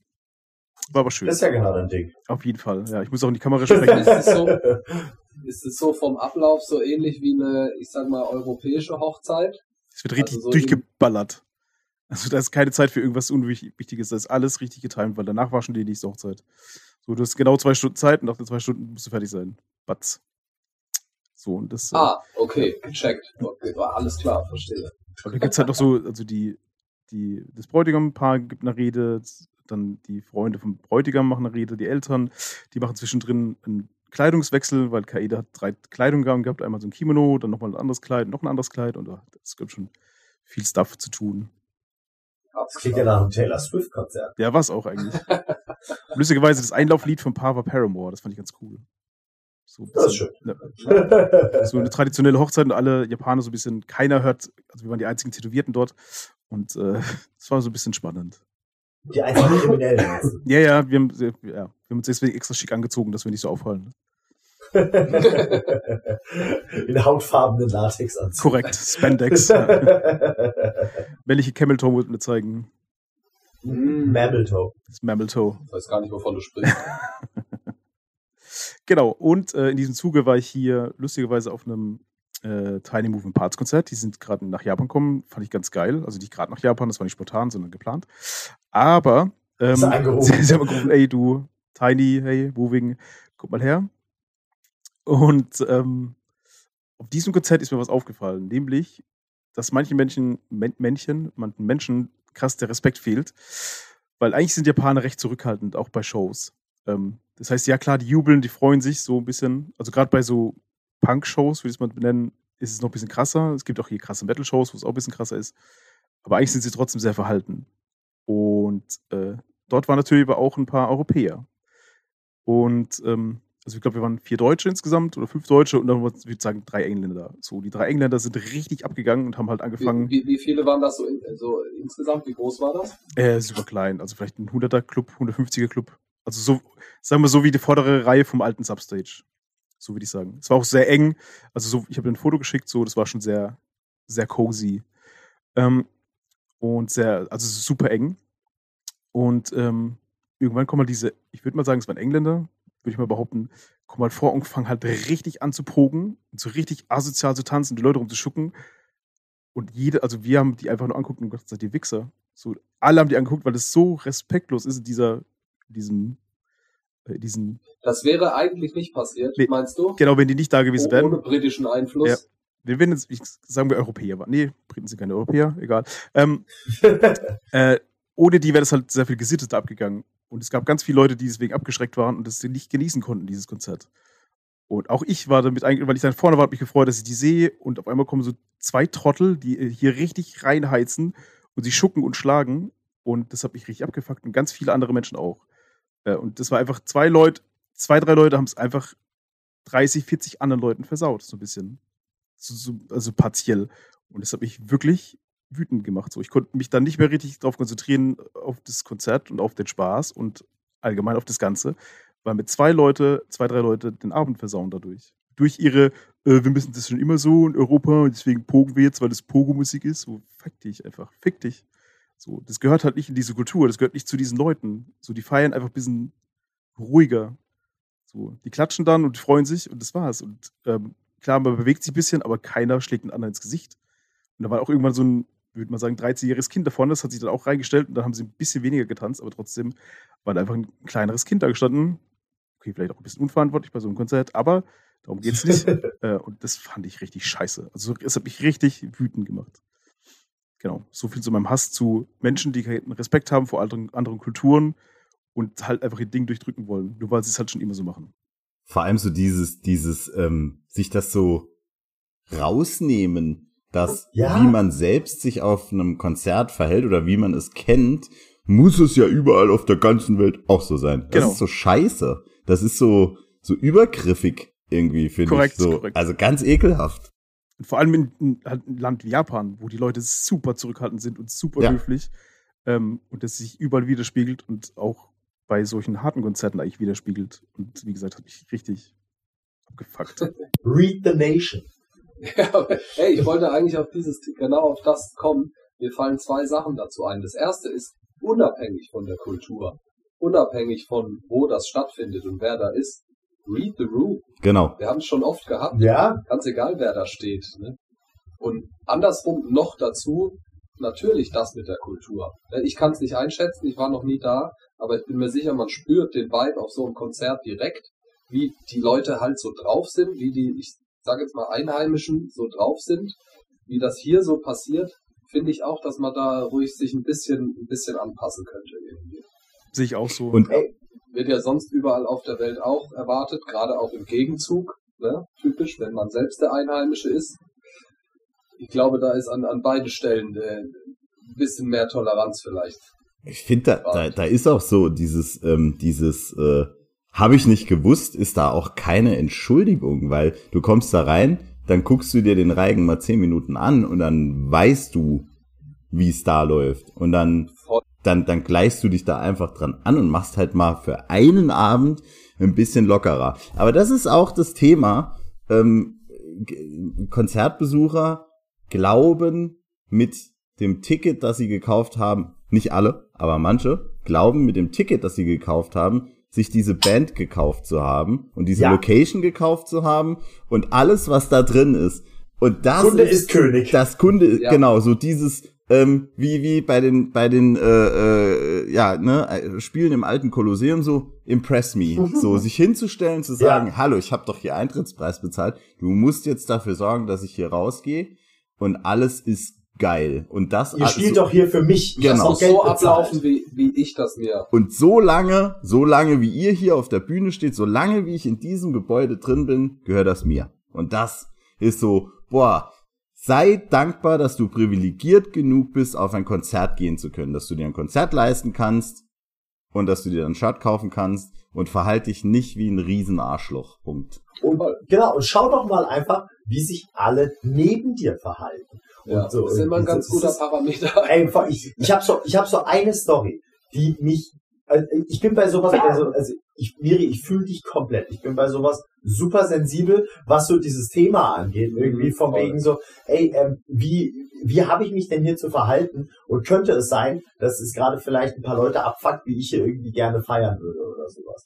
Und ich habe da so eine Story, die mich im Nachhinein, also das ist, es ist ein bisschen für mich dasselbe, aber auch irgendwie gar nicht. Ich war auf jeden Fall im äh, Zenit in München bei A Day to Remember, x Jahre her.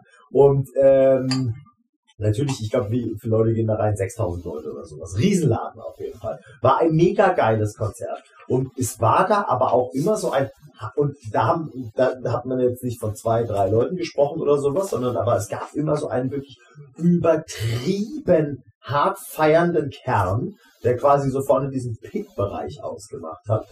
Ähm, und da war eine, also an einer Stelle bin ich wirklich wahnsinnig geworden. Und es war, die haben If It Means a Lot to You gespielt.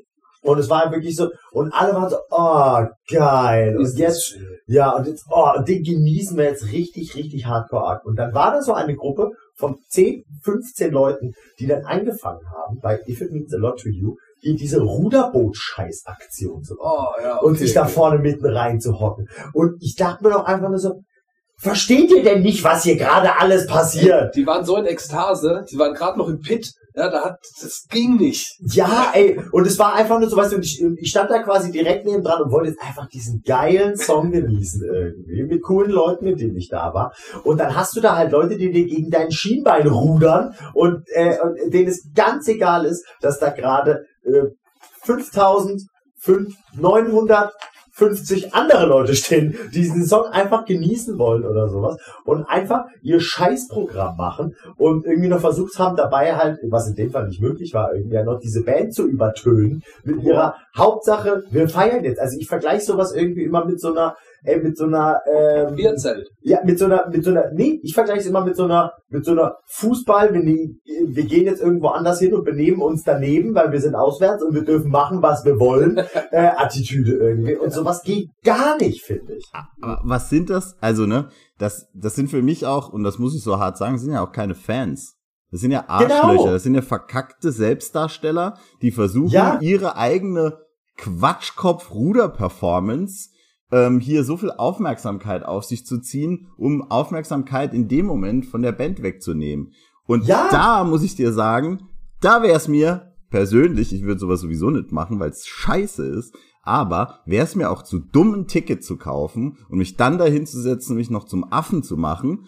Äh, Ja, also, alter Schwede, da, da ist auch schon früher, ich meine, das ging ja irgendwann mal auch so, dann äh, in dieser, dieser, ähm, ich hat, ha, hat immer so ein bisschen das Gefühl, dass das oft Leute waren, die ähm, äh, ähm, härtere Musik gemocht haben und sobald eine Band irgendwie einen in ihren Augen zu poppigen Song gespielt hat, hat man dann hier diese Ruder-Action ausgepackt. genau. Und, ähm, und deswegen habe ich mir dann selbst, wenn das mir irgendwo aufgefallen ist, habe ich mir da gar nicht so viel dabei gedacht, weil ich so gedacht habe, boah, ja, gut, okay. Ne? Macht halt euer Scheiß. Macht halt, macht halt eure Dummheiten, ihr Vollidioten. Aber äh, so im Endeffekt war, ist es eine ganz krasse Geringschätzung für das, was da auf der Bühne Ja. äh, passiert. Und man will nur gucken, guck mal, ich bin viel zu cool für so ruhige Musik, für so um poppige Musik. Party. Ne? Ja, genau, genau, genau. richtig. Es geht, genau das ist, es. es geht um die eigene Party und nicht um den Grund, weswegen eigentlich alle da sind, weil du dir ein geiles Konzert angucken möchtest, sondern du gehst Ja. dahin, um den Arsch abzufeiern. Und, und ich meine, dagegen ist nichts zu sagen. Aber, aber das, das Konzert, die Musik, das gemeinsame Erlebnis, das ist da zweitrangig, sondern es geht einfach darum, möglichst abartig zu feiern. Das kann ja auch jeder machen. Ne? Aber Ja. halt, wenn es niemand anderem so dermaßen schlecht Genau, genau, genau, richtig. Ich bin, ich bin bei sowas immer so, also ich finde, da ist immer quasi der, der Punkt erreicht, an dem es nicht mehr okay ist, wenn du dadurch andere Leute stö äh, störst. Ja, Wenn du sagst irgendwie so, Generell im Leben. genau, ich habe keinen Bock jetzt einen ruhigen Song zu hören oder sowas, dann gehe ich in der Zeit mir einen Shot äh, an der Bar holen oder ich gehe eine rauchen, wenn es ein kleiner Club wo, es, äh, äh, ist, wo es einfach geht oder sowas und dann komme ich zurück und dann machen wir weiter. Was weiß ich was. Aber sobald du halt quasi diesen Punkt überschreitest, dass deine Ignoranz, nenne ich es jetzt mal an dem Punkt halt irgendwie den die Experience von jemand anderem, der das jetzt genießen möchte, stört, dann ist es falsch. Aber Ja, habt ihr, habt ihr das mal erlebt? Ähm, das ist im Endeffekt genau die gleiche Nummer, genau die gleiche Respektlosigkeit ist. Ähm, das, äh, auf Festivals habe ich das ein paar Mal irgendwie miterlebt. Und zwar steht dann Band XY auf der Bühne, die machen halt ein bisschen poppigere Musik, keine Ahnung. Und der Typ mit dem XY Beatdown Band Shirt und seine äh, coolen Freunde drehen sich alle mit dem Rücken. Oh Bühne. Gott! Ey, So Ah. cool für diese Show. ey, Oh. alter Schwede, müsste ich eigentlich hingehen und direkt so eine Schelle geben, jeden von dem. Ja, Das ist leider so. ja, ohne Witz. Das ist so, ich meine, ey, jeder darf machen und, äh, und, und auch mögen, was er will. Ganz einfach. Aber du bist hier mit ganz vielen anderen Leuten, die das sehen möchten. Wenn du es nicht sehen möchtest, dann geh weg. Ja, geh dir in der Zeit, geh dir in der Zeit ein Kokoswasser kaufen, Alter. Ey, ja, voll. Warum Oh. hast du dir ein Ticket gekauft, wenn ich das so abfuck? Ja, ist Bleib, so. bleib daheim. Ja. Ist so. Du machst deine geiler- geile Scheiße woanders. genau, du machst ey. geiler für jeden, wenn du einfach zu Hause bleibst. Ja, Und du sparst dir Geld. Ja. Ich habe da Mhm. auch noch so zwei Situationen gehabt. Das war nämlich beim äh, The Darkness Konzert am Rock am Ring vor zig Jahren. Das war schon irgendwie nice. Und aber irgendwie hat sich dann, haben dann angefangen, zig Leute Stage Dive zu machen. Also nicht nur ein, zwei, sondern es waren irgendwann 30, 40. Und du hast die ganze Zeit nur die Leute über dich gehoben, über dich gehoben. Und es war ein Abfuck, weil total viele Frauen haben Schuhe ins Gesicht bekommen, weil die die fetten Männer nicht tragen konnten. Ich habe auch gedacht, ey, was seid ihr für Hurensöhne? Das schneide ich raus. ähm, äh, weil ich dachte, das kann nicht sein, dass, ihr- dass ihr jetzt, Hauptsache ihr macht den Stage Dive bei, einer, bei so einer Band und es waren halt wirklich 30, 40 Leute, die von vorne die ganze Zeit kamen. Das hat mich richtig abgefuckt. Es geht um die eigene Party. Und was, Mhm. da fällt mir auch noch was Gutes eigentlich bei äh, Ghost Inside, als, das hat mir der Domme mal erzählt, als White Light performt, so ein richtig emotionaler Song, kommt auf einmal ein Band, ein, ein, ein Dude auf die Bühne und nimmt das Mikro aus der Hand und fängt an zu singen. Oder war das nicht so? ah, Das ist, das ist, äh, ist ein Song, das singt der Sänger über seinen verstorbenen Bruder. Und äh, natürlich jeder, der die Band kennt und die Fans, das ist ganz schlimm und ein ganz emotionaler Song. Und an der Stelle geht's halt nicht drum, hier diesen typischen bei Hardcore-Shows üblichen, ich gehe auf die Bühne und reiß dem Sänger das Mikro aus der Hand und schrei da selber rein. Das ist in dem halt Moment super unangebracht. Aber ja, ich glaube, da spielt sowas wie Alkohol eine große Rolle. Ja, aber auch dann, also sowas hasse ich halt auch. Nee, mach da, nee, nee, nee, nee, nee, schieb das nicht dem armen Alkohol hin. Das sind Arschlöcher. ja, stimmt.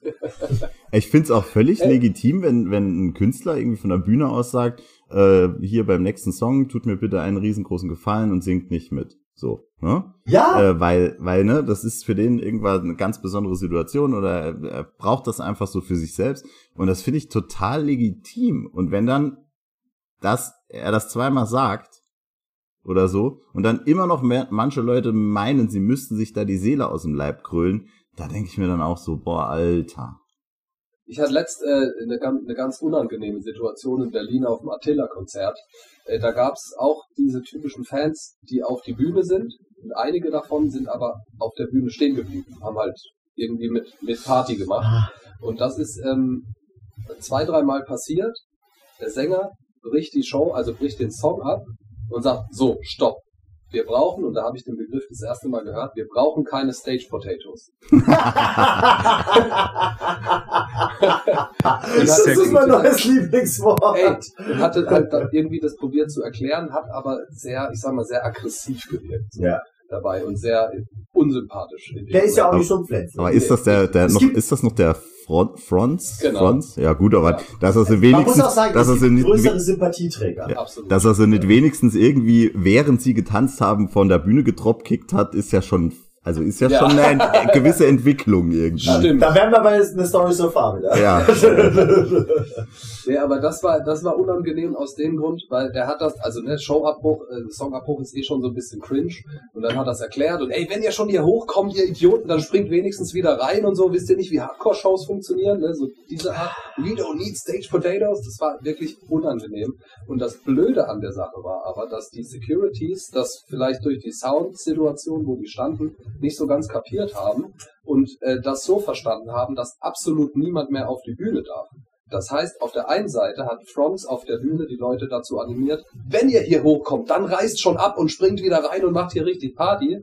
Und die, natürlich machen das die Leute dann. Die Ja. Securities haben das aber so verstanden, wir dürfen niemand auf die Bühne lassen. Und die stellen sich dahin und halten alle von ab. Ah, ja, und dann ja, okay. diskutieren die Leute mit denen, ja, aber der sagt doch, ich soll auf die Bühne. Und dann der, und dann war noch, Aber der Herr Fronz hat dann gesagt. war noch mal kurz Stille und dann hat er noch mal erklärt. Und dann wurde es richtig cringe. Oh, Also, nochmal für alle. Natürlich dürft ihr Stage steigen. Aber ihr dürft, ne, und so, und denkst, oh Gott, spiel doch den Song, spiel einfach. Ja. So wie du sagst, Carsten, ey, dann schieb sie halt von der Bühne, aber mach nicht so eine Szene Ja. hier daraus. Aber das sind wir auch, finde ich, wieder so bei einer Respektlosigkeit. Du gehst auf die Bühne, machst da deinen Affentanz, weil du dich Ja, selbst geiler findest als die Band, die neben dir spielt. Und Am besten einfach ja, so. sagst du deinen Kumpel, fotografier mich dabei. Ja, genau, genau. Und genau. auch, und dadurch auch geiler als alle anderen, die unten stehen. Genau, ja. Mhm. Du bist ja, um dich, jetzt geht's um dich. So, sondern du weißt, schau mich an. Das war geil. Da gab es auch so eine Situation mit Menschen, die es an der falschen Stelle übertreiben mit ihrem Hardcore-Moschen. Patze und ich standen an der Bar. Bewusst an der Bar. Ganz weit weg vom Pit. Hinten an der Bar. Und vorne dran so ein torkelnder Besoffener und dann kam sein Lieblingssong und er eskaliert völlig und schlägt mit seinen Armen um sich. Das war auch so eine Situation, wie wir es vorhin von hatten, wo man dann mal kurz, also wir haben ihn auch dann wegschuppen müssen und äh, was ist los, ne? Und du denkst, oh, hau ab! Wenn du das machen willst, mach's da vorne. Aber wir stehen schon bewusst, ne? wir haben so an der Bar gelehnt, mit Ja. einem Arm. Ne? Also nicht im Ansatz am, nicht mal bewegen gewesen. Ja, es hätte noch ein Schirmchen in eurem Drink. Wie chilliger kann man sein? Und dann passiert sowas. Naja, Ja. Ah ja, okay. Alright. Ich, ich verstehe es. Nächster Hass. Samissel, Ja. Hm. Hast du Also, noch eine, ein großes Hassthema? pass, ich habe im wahrsten Sinne des Wortes ein großes Hassthema. Im karsten Sinne des Im Wortes. karsten Sinne des Wortes. das zu, das zu ganz vielen weiterführenden und kleineren Hassthemen führt. Deswegen schauen wir jetzt einfach mal, wie weit wir äh, das behandeln und dann sehen wir mal weiter. Ich werfe jetzt einfach mal den großen Namen in den Raum. Social Media. Und das, und das in Kombination mit der Musikszene. Und jetzt will ich euch kurz erklären, also ich meine, es gibt genügend Sachen an Social Media, die man hassen kann. Da haben wir ja auch schon in der letzten Folge mit Carsten drüber gesprochen und auch in vielen anderen äh, Fällen. Und ähm, mein, mein größtes Problem, nee, mal, mein größter Hass dabei ist, dass du quasi ähm, immer gezwungen bist, ähm, wenn du, wenn du Erfolg haben möchtest, bei allen, bei allen Trends, bei allen Entwicklungen und, und, und mitzumachen, um relevant zu bleiben. Social Media mit scheiß TikTok-Tänzen und was weiß ich was führt dazu, dass wenn du jetzt mal einfach zwei gleich gute und gleich talentierte Bands nimmst ähm, und eine hat keinen Bock, sich zum Hampelmann zu machen, wird nicht beachtet und die andere genauso gute Band hat kein Problem, ähm, äh, sich in Videos zum Affen zu machen und wird dadurch relevant.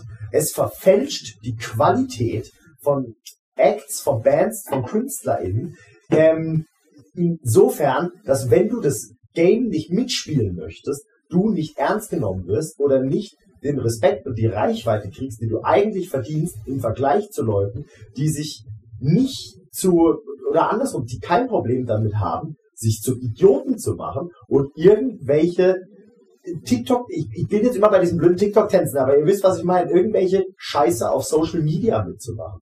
Und das macht mich wahnsinnig, weil es bringt das Thema von wir sind eine Band und wir wollen zeigen, was für Musik wir machen und wir würden damit gerne erfolgreicher werden, bringt, also verfälscht völlig das Ding, äh, worum es dabei eigentlich geht. Es geht nicht mehr um die Musik, sondern es geht darum, bei was für einer Scheiße du einfach mitmachst und wie du die Leute zuspammst mit Müll, den es eh zum Überfluss schon gibt, wenn du dein Handy aufmachst. Einfach nur, damit du relevant bleibst und es 20 Leute mehr sehen. Und das finde ich zum Kotzen. Kann ich richtig gut nachvollziehen. Ich habe direkt zwei Gedanken dazu. Hau sie bitte raus. Stimmt zu 100 Prozent. Erstens. Zweitens, in der Musikbranche ist, glaube ich, dieses, äh, dass nur die nur Angebot Nachfrage bedingt, nicht immer ganz richtig. Und drittens, du sagst ver verbessert oder verfälscht die Qualität. Ja. Das stimmt zu 100 Prozent, aber das ist nicht das, was die Fans kaufen. Ja, und, die den, kaufen und sich genau. die Experience. Genau, und das ist das, dieses, und das ich ist will das so Problem. sein wie Apache.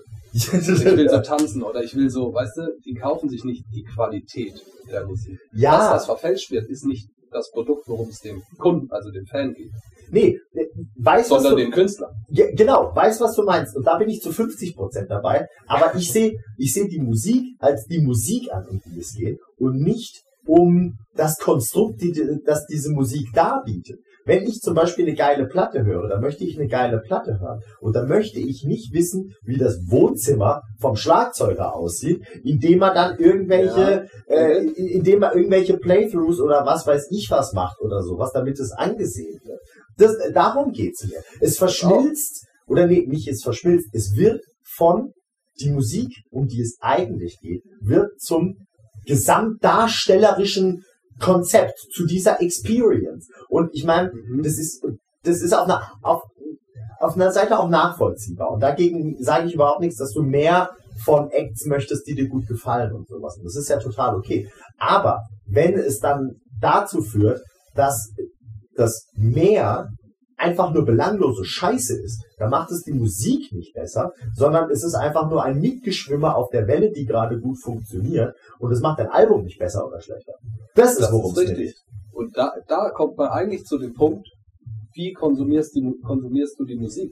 Pass Genau. auf, du sagst, es geht dir um die Musik, es geht dir Ja. um eine gute Platte. Pass mal auf, Beispiel. Du hörst eine Platte, die fegt dich weg. Die findest du richtig geil. Du folgst der Band auf Instagram, du stellst für dich persönlich fest, du findest das vollkommene Idioten. Ja. Richtig arrogante, Ja. Trottel, Assi, nerven dich nur, nicht nur wegen Social Media, sondern kommen dir auch total unsympathisch rüber. Ja, Das wird doch deine Wahrnehmung von dieser Platte verfälschen. selbstverständlich. Also kaufst du als Konsument, selbst wenn du, ich sag mal, Konsument in der Branche bist, der anders rangeht als jemand, der nichts damit zu tun hat, Ja. kaufst du trotzdem mehr als nur die Musik. Ja, genau, das tue ich. Aber andersrum würde es und hat es bei mir sogar schon zu so Momenten geführt, wo ich gesagt habe, so, ich habe keinen Bock auf diese Show zu gehen. Weil alles, was ich von dieser Band sehe, mich so dermaßen nervt. Ich mag nur die Musik und den ganzen Scheißdreck außenrum nicht. Und das, das meine ich mit Art und Ja. Weise, wie man dann die, die Musik oder die Kunst Genau. konsumiert. Dann kannst du für dich theoretisch sagen, in so einem Moment, ich höre die Musik und die feiere ich und ich kann die konsumieren und quasi auch, auch ein falsches Wort, aber ich sag mal, guten, guten Gewissens Ja. gut finden, obwohl ich die Menschen eigentlich nicht mag. Ja, Künstler nicht mag. richtig, richtig. Ne? Das kann man natürlich noch auf die Spitze treiben mit nur verschiedene Meinungen haben, aber Beispiel Marilyn Manson. Könnte man, kann, kann man das so trennen, dass es noch legitim ist, den, ich glaube, gecancelten Künstler zu hören, weil man dieses Produkt Musik total feiert? Ja. Sprich, kann man den, kann man Künstler von seinem Produkt trennen? Das ist, Das ist die Frage. ja, und, de- und das ist, finde ich, Schwierig. ehrlich gesagt noch mal eine extra Folge, wo wir, wo finde ich auch das MeToo-Thema super wichtig ist. Argument. Ja, richtig. Und eben das ist quasi, wo, wo und wie sehr und ab wann nicht mehr kannst du, äh, kannst du Künstlerin und Kunst trennen. Und das ist das, was Social Media nämlich macht. genau, Also das, das Gegenteil davon. Das genau richtig. Es verschmilzt. Und, richtig. Früher hast du eine ACDC-Platte in der Hand gehabt, Ja. aber hast äh, ein Foto in deinem Leben von denen gesehen, in irgendeinem Printmagazin. Ja. Durch Social Media verschmilzt das. Ganz genau. Ja. Kunst und Künstler. Ja, und, und auch im Informationszeitalter ist es natürlich auch so, ähm, früher hast du vielleicht mal irgendwo ein Gerücht gehört, dass der Sänger von Band XY übergriffig gewesen ist. Das hat dich, glaube ich, aber in deinem Fansein erstmal gar nicht berührt. Ähm, klar, wenn wir jetzt wieder noch ein Stück zurückgehen und sind dann irgendwo bei Guns N' Roses oder bei solchen Bands oder Motley Crue, dann hat das zum guten Ton gehört, übergriffig zu sein damals, glaube ich. ähm, äh, scheiße war es dennoch, aber dann, dann bist du auch, wenn du dann den Bogen zurückspannst, musst du wieder die Frage stellen, darf man heute zum Beispiel noch einen Lost Prophet Song gut finden? Genau Das ist das. das ist die Band, auf die ich in Ja. dieser MeToo-Folge hinaus wollen würde. Ja. Exakt das, ganz genau. Was glaube ich tatsächlich schon Leuten, die diesen Podcast hören, die vielleicht zehn Jahre jünger sind als wir, schon vielleicht gar nichts mehr sagen. Nee, Und sein, ja. aus, aus Gründen. Ja. Aus Gründen. Aus Gründen, die mal eine der relevantesten Bands der Szene war. Ja.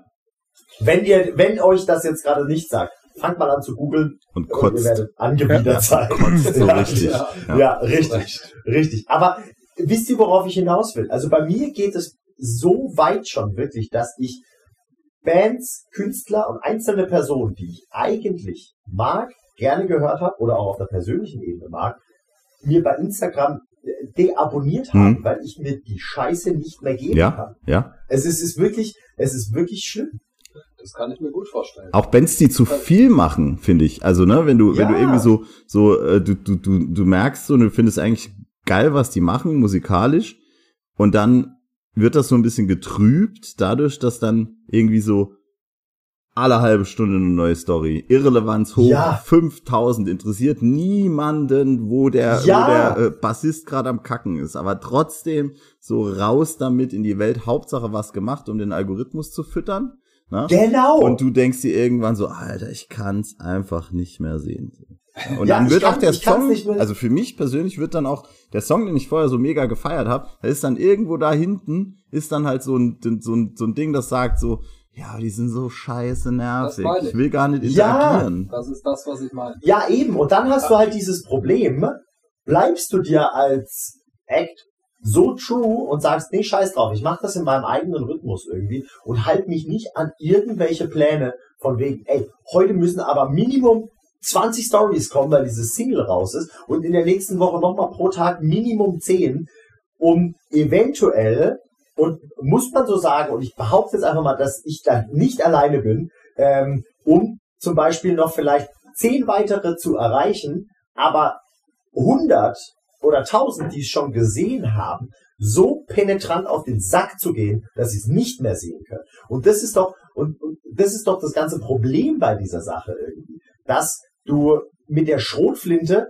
äh, da reinschießt, um hoffentlich alle, alle, alle zu erreichen, aber halt du auch einfach einen Haufen Leute verschreckst und du machst das nicht, weil du sagst, geil, ich will heute diese 100 Stories oder was weiß ich was machen, sondern wir müssen das machen, um auf eine Art und Weise nach vorne zu kommen und relevant zu bleiben. Das Ding ist ja, du kannst es den Leuten ja und du kannst es denen ja nicht zum Vorwurf machen, sondern die spielen halt das Spiel. Aber ist es so richtig?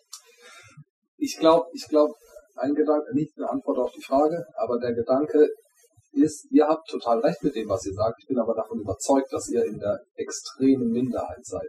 Befürchte ich Das leider auch, ich sonst auch. würde es Ja. anders sein. Ja, Genau. das glaube ich Ja. auch. Das Gegenteil überzeugt. Genau. Das, das Ja. Ding ist, dass es ja bei allem, was da passiert, nur um Aufmerksamkeit geht. Genau. Und du bezahlst als Band den Preis, wenn du es nicht mitspielst. Genau, und Du genau. weniger auf, das ist, wie Ja, ich vergleiche, und das ist ja wenn das ich über Problem. das Thema spreche, Social Media immer mit Litfaßsäulen. Wenn halt plötzlich alle zehn Meter eine Litfaßsäule steht, musst du deine Scheißplakate da dranhängen, dass die Leute dich sehen. Ja, Wenn dein Plakat nur an jeder 20. Ste- hält- hängt, sehen die Leute das halt seltener. ja, das stimmt, aber das finde ich ist nur ein halb Das du für zutreffendes. dich entscheiden. Ja, das stimmt, aber das ist nur ein halb zutreffendes Beispiel. Weil an der Litfaßsäule kannst du auch einfach deinen Blick senken und vorbeigehen. Wenn du auf Social Media bist, nicht. Du kannst weiter scrollen und dann kommt das nächste Ding und das nächste Ding und das nächste Ding. Weißt du, du vergleichst gerade eine, du vergleichst gerade eine, eine Fußgängerzone gut. mit einer Zone, in der nur Werbung hängt und in der du nur wegen Werbung bist. Aber weißt du, was ich meine? die, in die du ja selbstbewusst gehst. Ja, richtig. Und das ist der Grund, warum ich dann mein Handy weglege. Also es ist wieder was Gutes Du kannst die vielleicht. Band deabonnieren. Ja, richtig. Und das mache ich dann. Genau das ist Das Einzigste, Und das ist doch Also eigentlich sprich, scheiße. Wie die, die dann den Kopf senken an der Litfaßsäule, Ja. Dich nicht sehen, weil, obwohl dein Plakat da dran hängt, dann, also auch dann, die müssen sich dann über dich informieren, genauso wie die, die ihr Plakat gar nicht dranhängen. Ja, richtig, richtig. Aber Das, das, heißt, ist ja, triffst du am Ende genauso wenig. ja genau, aber dann, aber, und das ist ja dann das Ding, dass ich, also, dass ich dann unterm Strich, wenn ich keinen Bock auf diesen Scheiß habe, diese Band, die ich eigentlich mag und bei der es mich schon interessiert, was abgeht, halt deabonnieren muss, um nicht zugespammt zu werden. Und das ist ja auch das, und, und, und das ist das, das Problem, das ich damit aber, aber das, Du kannst du bist entweder in nur all in oder gar nicht. Du bist in der Situation, dass du sagst, du gehst durch die Fußgängerzone und senkst halt deinen Kopf. Die Bürde, die du trägst dadurch, sei es durch den Kopf senken oder das Deabonnieren ist, du musst dich selbst informieren. Du wirst dich informieren. Genau. Das ist das, was ich, und du kommst aus dieser Komfortzone raus, dass dir das Plakat, was dir gefällt, Ja. hingehängt wird. Du musst dir die Information suchen. Richtig. Plakat. Richtig. Und das macht es natürlich anstrengender, wiederum aus anderer Sicht, dich zu erreichen. Ja. Und dann erreicht dich vielleicht auch das, was dich aus deiner Sicht erreichen soll, nicht. Ja.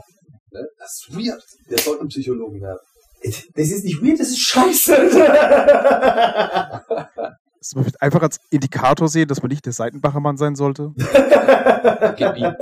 So, Seidenbacher.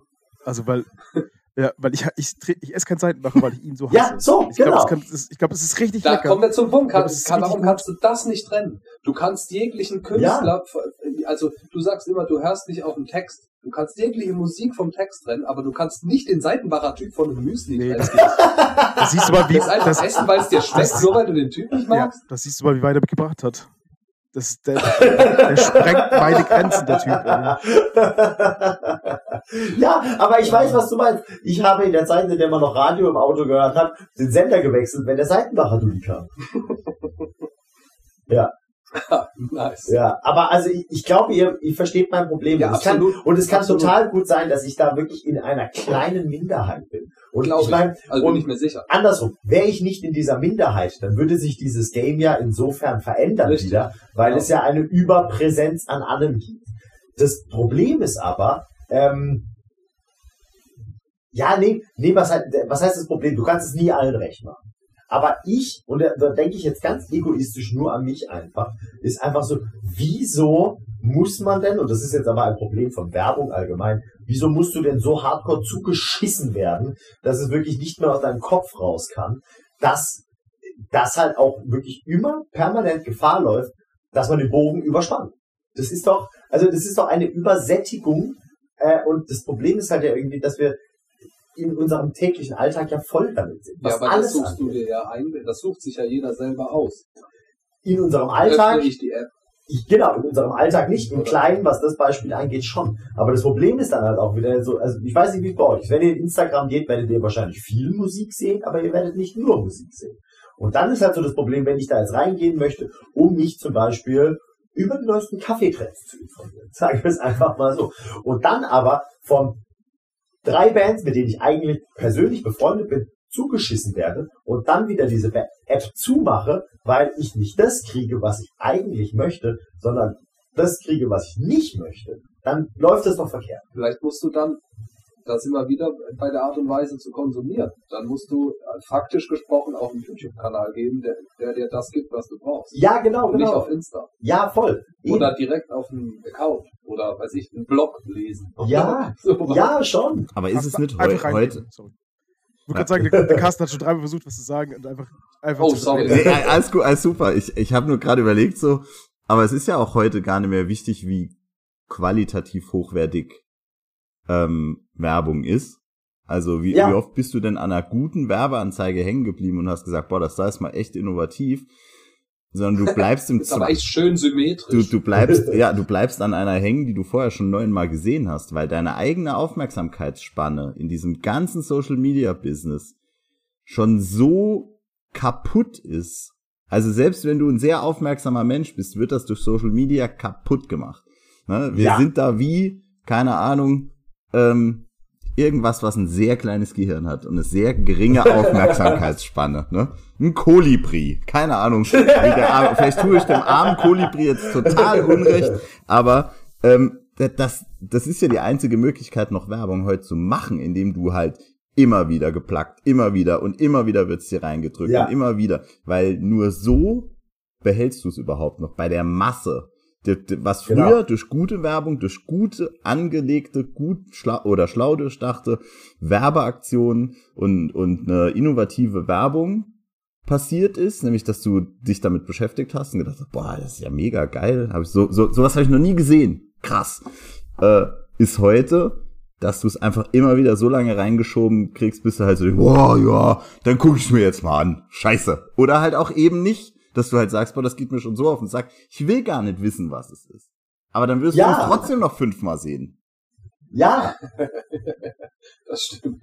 ja, ist so, ist Du so. musst schnell gecatcht werden. Ja, Du hast ein paar Sekunden. Deswegen auch der Trend, dass alle Bands, selbst irgendwelche Symphonic Metal Bands, sich von langen Intros verabschieden. Ja, ja, Ja, der Song muss auf Spotify direkt knallen, wenn eine Playlist kommt. Ja. Ja. und das ist das Problem, dass es halt ein, also, und ich meine, jetzt sind wir mal bei diesem Beispiel von Symphonic Metal Bands, dass es ja dadurch ein Genre verändert, weil es nicht mit, äh, weil Weil in es, den Algorithmus passt. genau, weil es nicht in den Algorithmus passt, weil es nicht den heutigen Standards entspricht. Ja, Und das ist vielleicht die Challenge. Vielleicht musst du als Künstler dann andere Wege finden, deine Kunst so darzubieten und trotzdem so viele Menschen zu erreichen. Ja, das stimmt, es ist ein Challenge auf eine Art und Weise. Aber das Problem ist, dass dadurch, dass es automatisch eine Challenge ist, es alle disqualifiziert, die keinen Bock haben, sich mit einer Trend-Challenge auseinanderzusetzen, sondern mit dem, was eigentlich seit 30 Jahren gut ist. Das ist halt der Wettbewerb. Genau. Also blöd gesagt. Ich relativiere es nicht, aber wenn, wenn, wenn du keinen Bock auf den Wettbewerb hast, dann bleibst du halt zurück.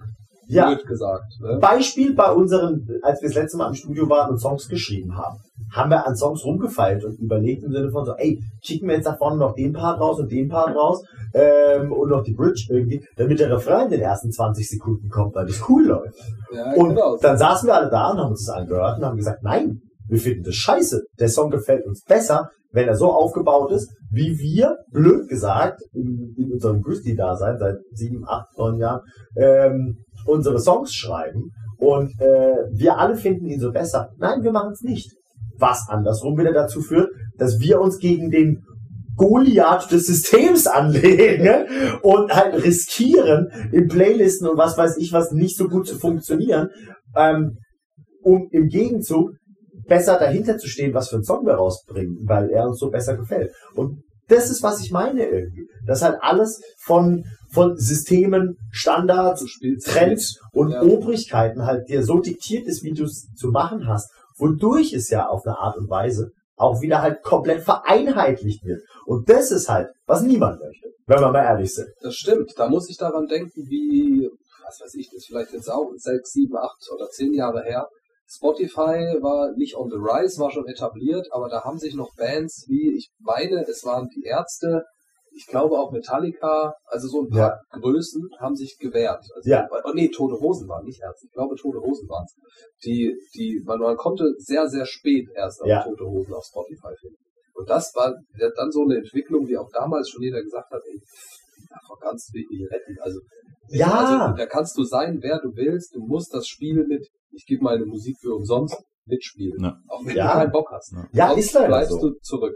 Ja, Selbst wenn du Metallica heißt, kannst du nicht sagen, nein, als Star. Selbst wenn du Elton John, egal wer, Ja, Du kannst nicht sagen, nee, meine Musik gibt's nur wegen Geld. Ja, und das ist halt das Problem. Und ich meine, das ist halt auch ganz Das klar, dass ich halt krank. 33 und nicht 19 bin. Und dementsprechend halt auch anders über diese Sache denke, weil ich es aber blöd gesagt auch schon seit 15 Jahren halt auch schon mal ganz anders gemacht habe. Ja. In einer, Ja. wie ich finde, wesentlich gesünderen Umgebung, ähm, in der es um das Wesentliche geht. Und damit meine ich jetzt wieder die Qualität. Mhm. Damit, damit meine ich, damit meine ich die Qualität des nicht so angepasst Seins, um auf Teufel komm raus erfolgreich zu sein und dementsprechend halt zum Beispiel mein Produkt downzugraden, damit es funktioniert, oder andersrum, zwangsläufig Leuten auf den Sack zu gehen, damit ich andere Leute erreiche.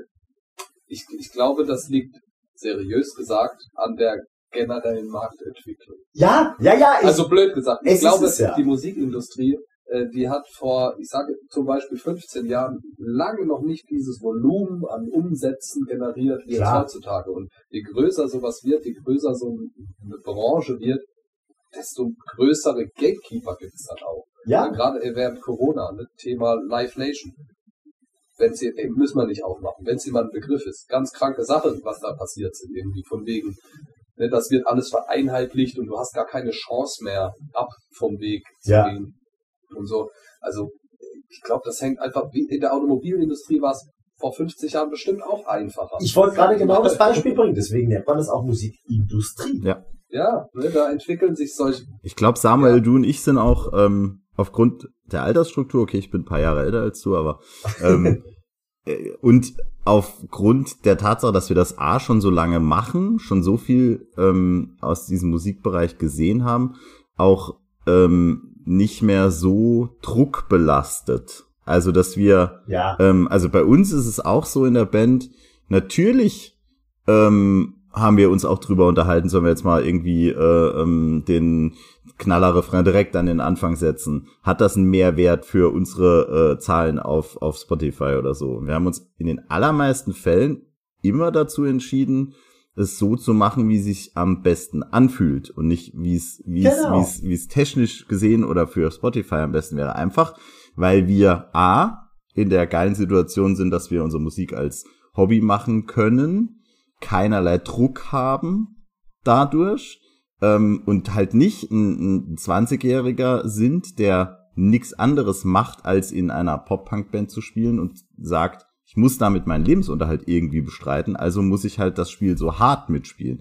Dass wir das Ja. Spiel, in dem wir bei Spotify sind, eh schon mitspielen, ähm, das ist, glaube ich, wirklich völlig unumgänglich. Ja, ist so. Aber, aber zu sagen, okay, ich spiele das Spiel nur bis zum gewissen Grad mit, ne, indem ich hinweise, guck mal, wir sind auf Spotify, hört uns unseren Gra hört euch unseren Kram mal auf Spotify an, ist was anderes als zu sagen, so und jetzt gehe ich hin und richte meinen Songwriting, meine Veröffentlichungspolitik komplett auf Spotify aus, weil da Genau. da ist dann wirklich genau den Punkt, den du angesprochen hast, erreicht. Da geht Kreativität verloren und Alleinstellungsmale verloren und und und ähm, ne, äh, da wird so viel gleichgeschaltet, dass es gruselig wird. Ja, ist Ja, so. du recht. Ganz Also, ich, voll. ich finde jetzt, auch wenn es angreifbar ist, das aber an sich völlig legitim. Ich glaube, hier kommt es darauf an, mit welchem Ansatz du das machst. Genau. Äh, Wenn man, wenn, Ja. man, wenn du die Kunden, wenn du die Mucke machst, weil du Bock drauf hast und so wie du sagst, wir machen das hobbymäßig, wie bei uns auch. Äh, Und wir sind froh, dass wir hier überhaupt irgendwie Musik releasen und zusammen das zustande bringen. Ist ja geil, ist ja schön und gut. Dann muss man ja auch nicht diesen kranken Social Media Trip mitfahren.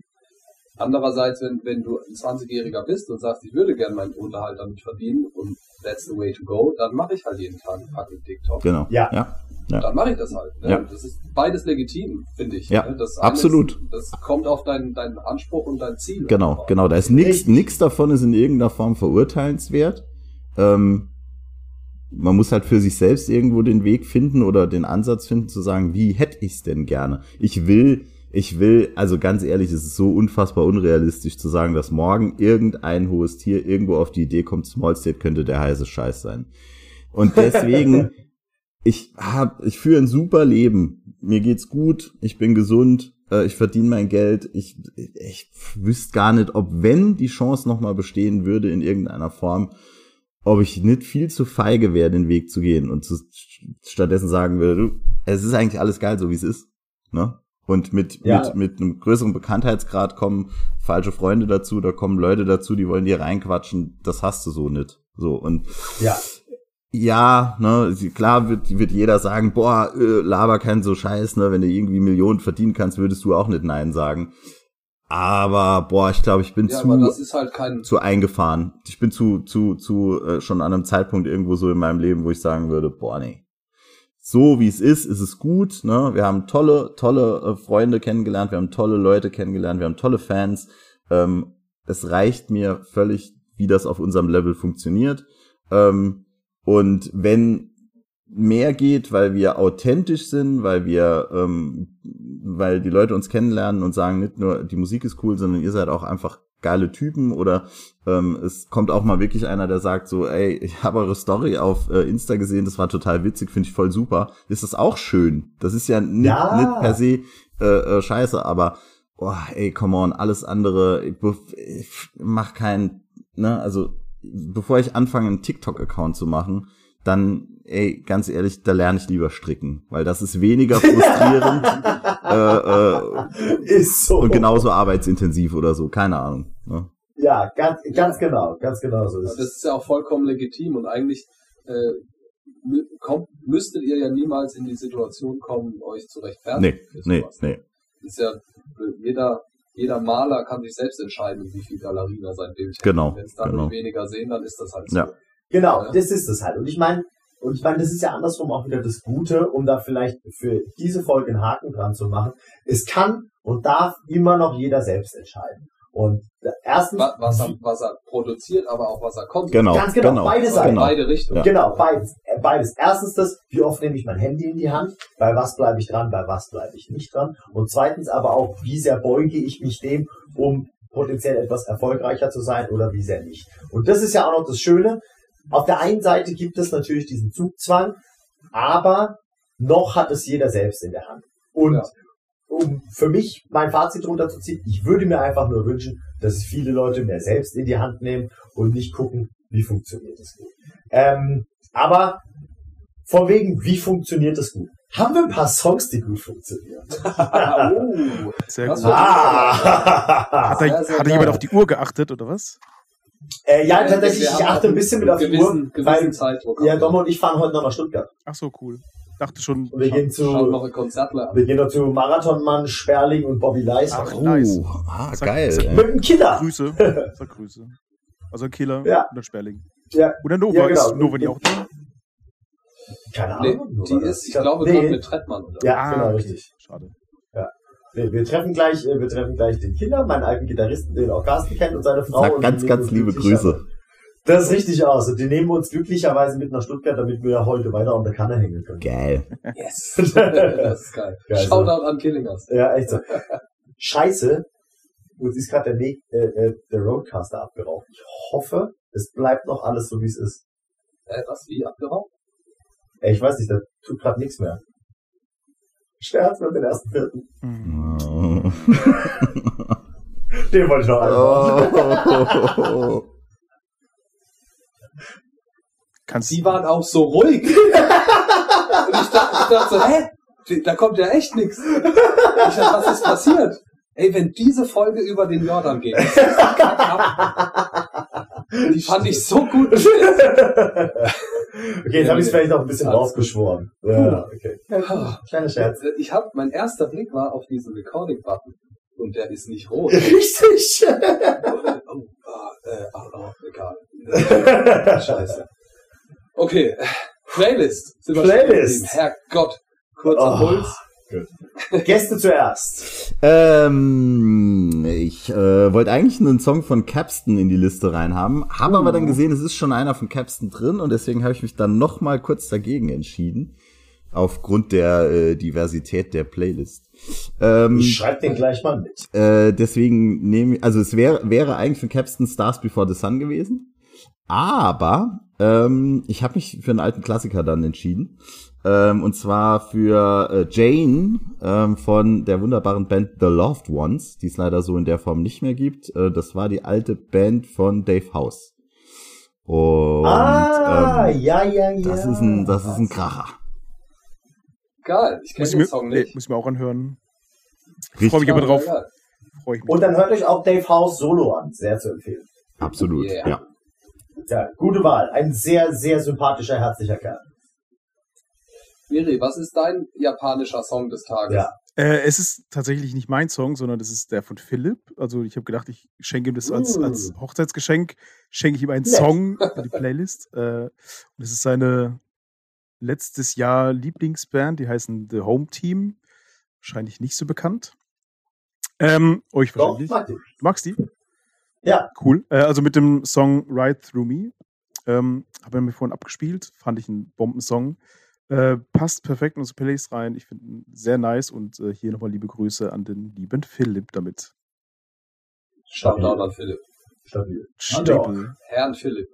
äh, mein Song heutzutage, heutzutage, kommt äh, von der Band Winter aus äh, Köln. Wenn ich mich nicht täusche, kommen die alle aus Köln. Nicht geschrieben wie die Jahreszeit.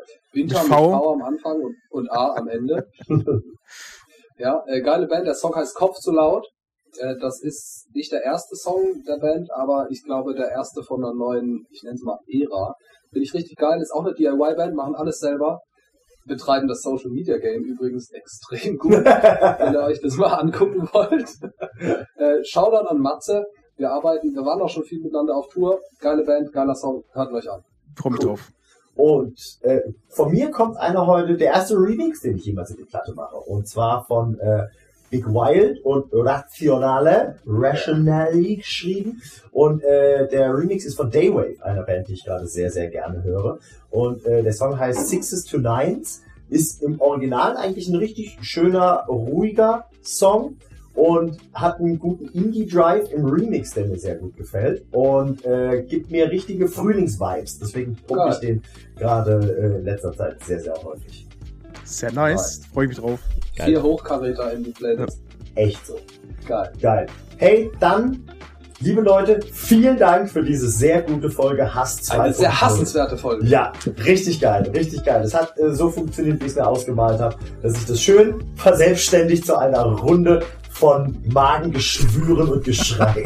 Ey, also für mich, für mich hat sich gerade äh, Hass 3 schon manifestiert. ja, auf jeden Auf jeden Fall. Auf jeden Fall. Geil. Ey, vielen Dank fürs dabei sein, Carsten. Schön, dass du äh, uns ein zweites Mal beehrt hast. Vielen, vielen Dank. Vielen Dank für dein Know-how und dein, dein Know-Hass. Und äh, Miri, schön, dass du aus Japan zu gut geschaltet bist. Sehr Wir wünschen gerne. dir noch ganz, ganz viel Spaß und liebe Grüße an Phil und seine Frau unbekannterweise. Keine. Oder Olli, falls er noch da ist. Der ist nicht mehr da. Der ist nicht. Ah, okay. Okay, schade. Tomme, auch dir vielen Dank. Ja, sehr gerne, sehr gerne. Wir springen äh, jetzt ins Auto und ähm, äh, ja, wir hören uns im Monat. Ich freu mich drauf. Vielen Dank fürs Zuhören. Tschüss, ciao. Hasta la vista. Das hast du dir, ich wollte gerade sagen, das hast du dir doch vorher schon aufgeschrieben. Ja, ja, die ist mir gestern schon eingefallen. Wir haben gestern schon nach der letzten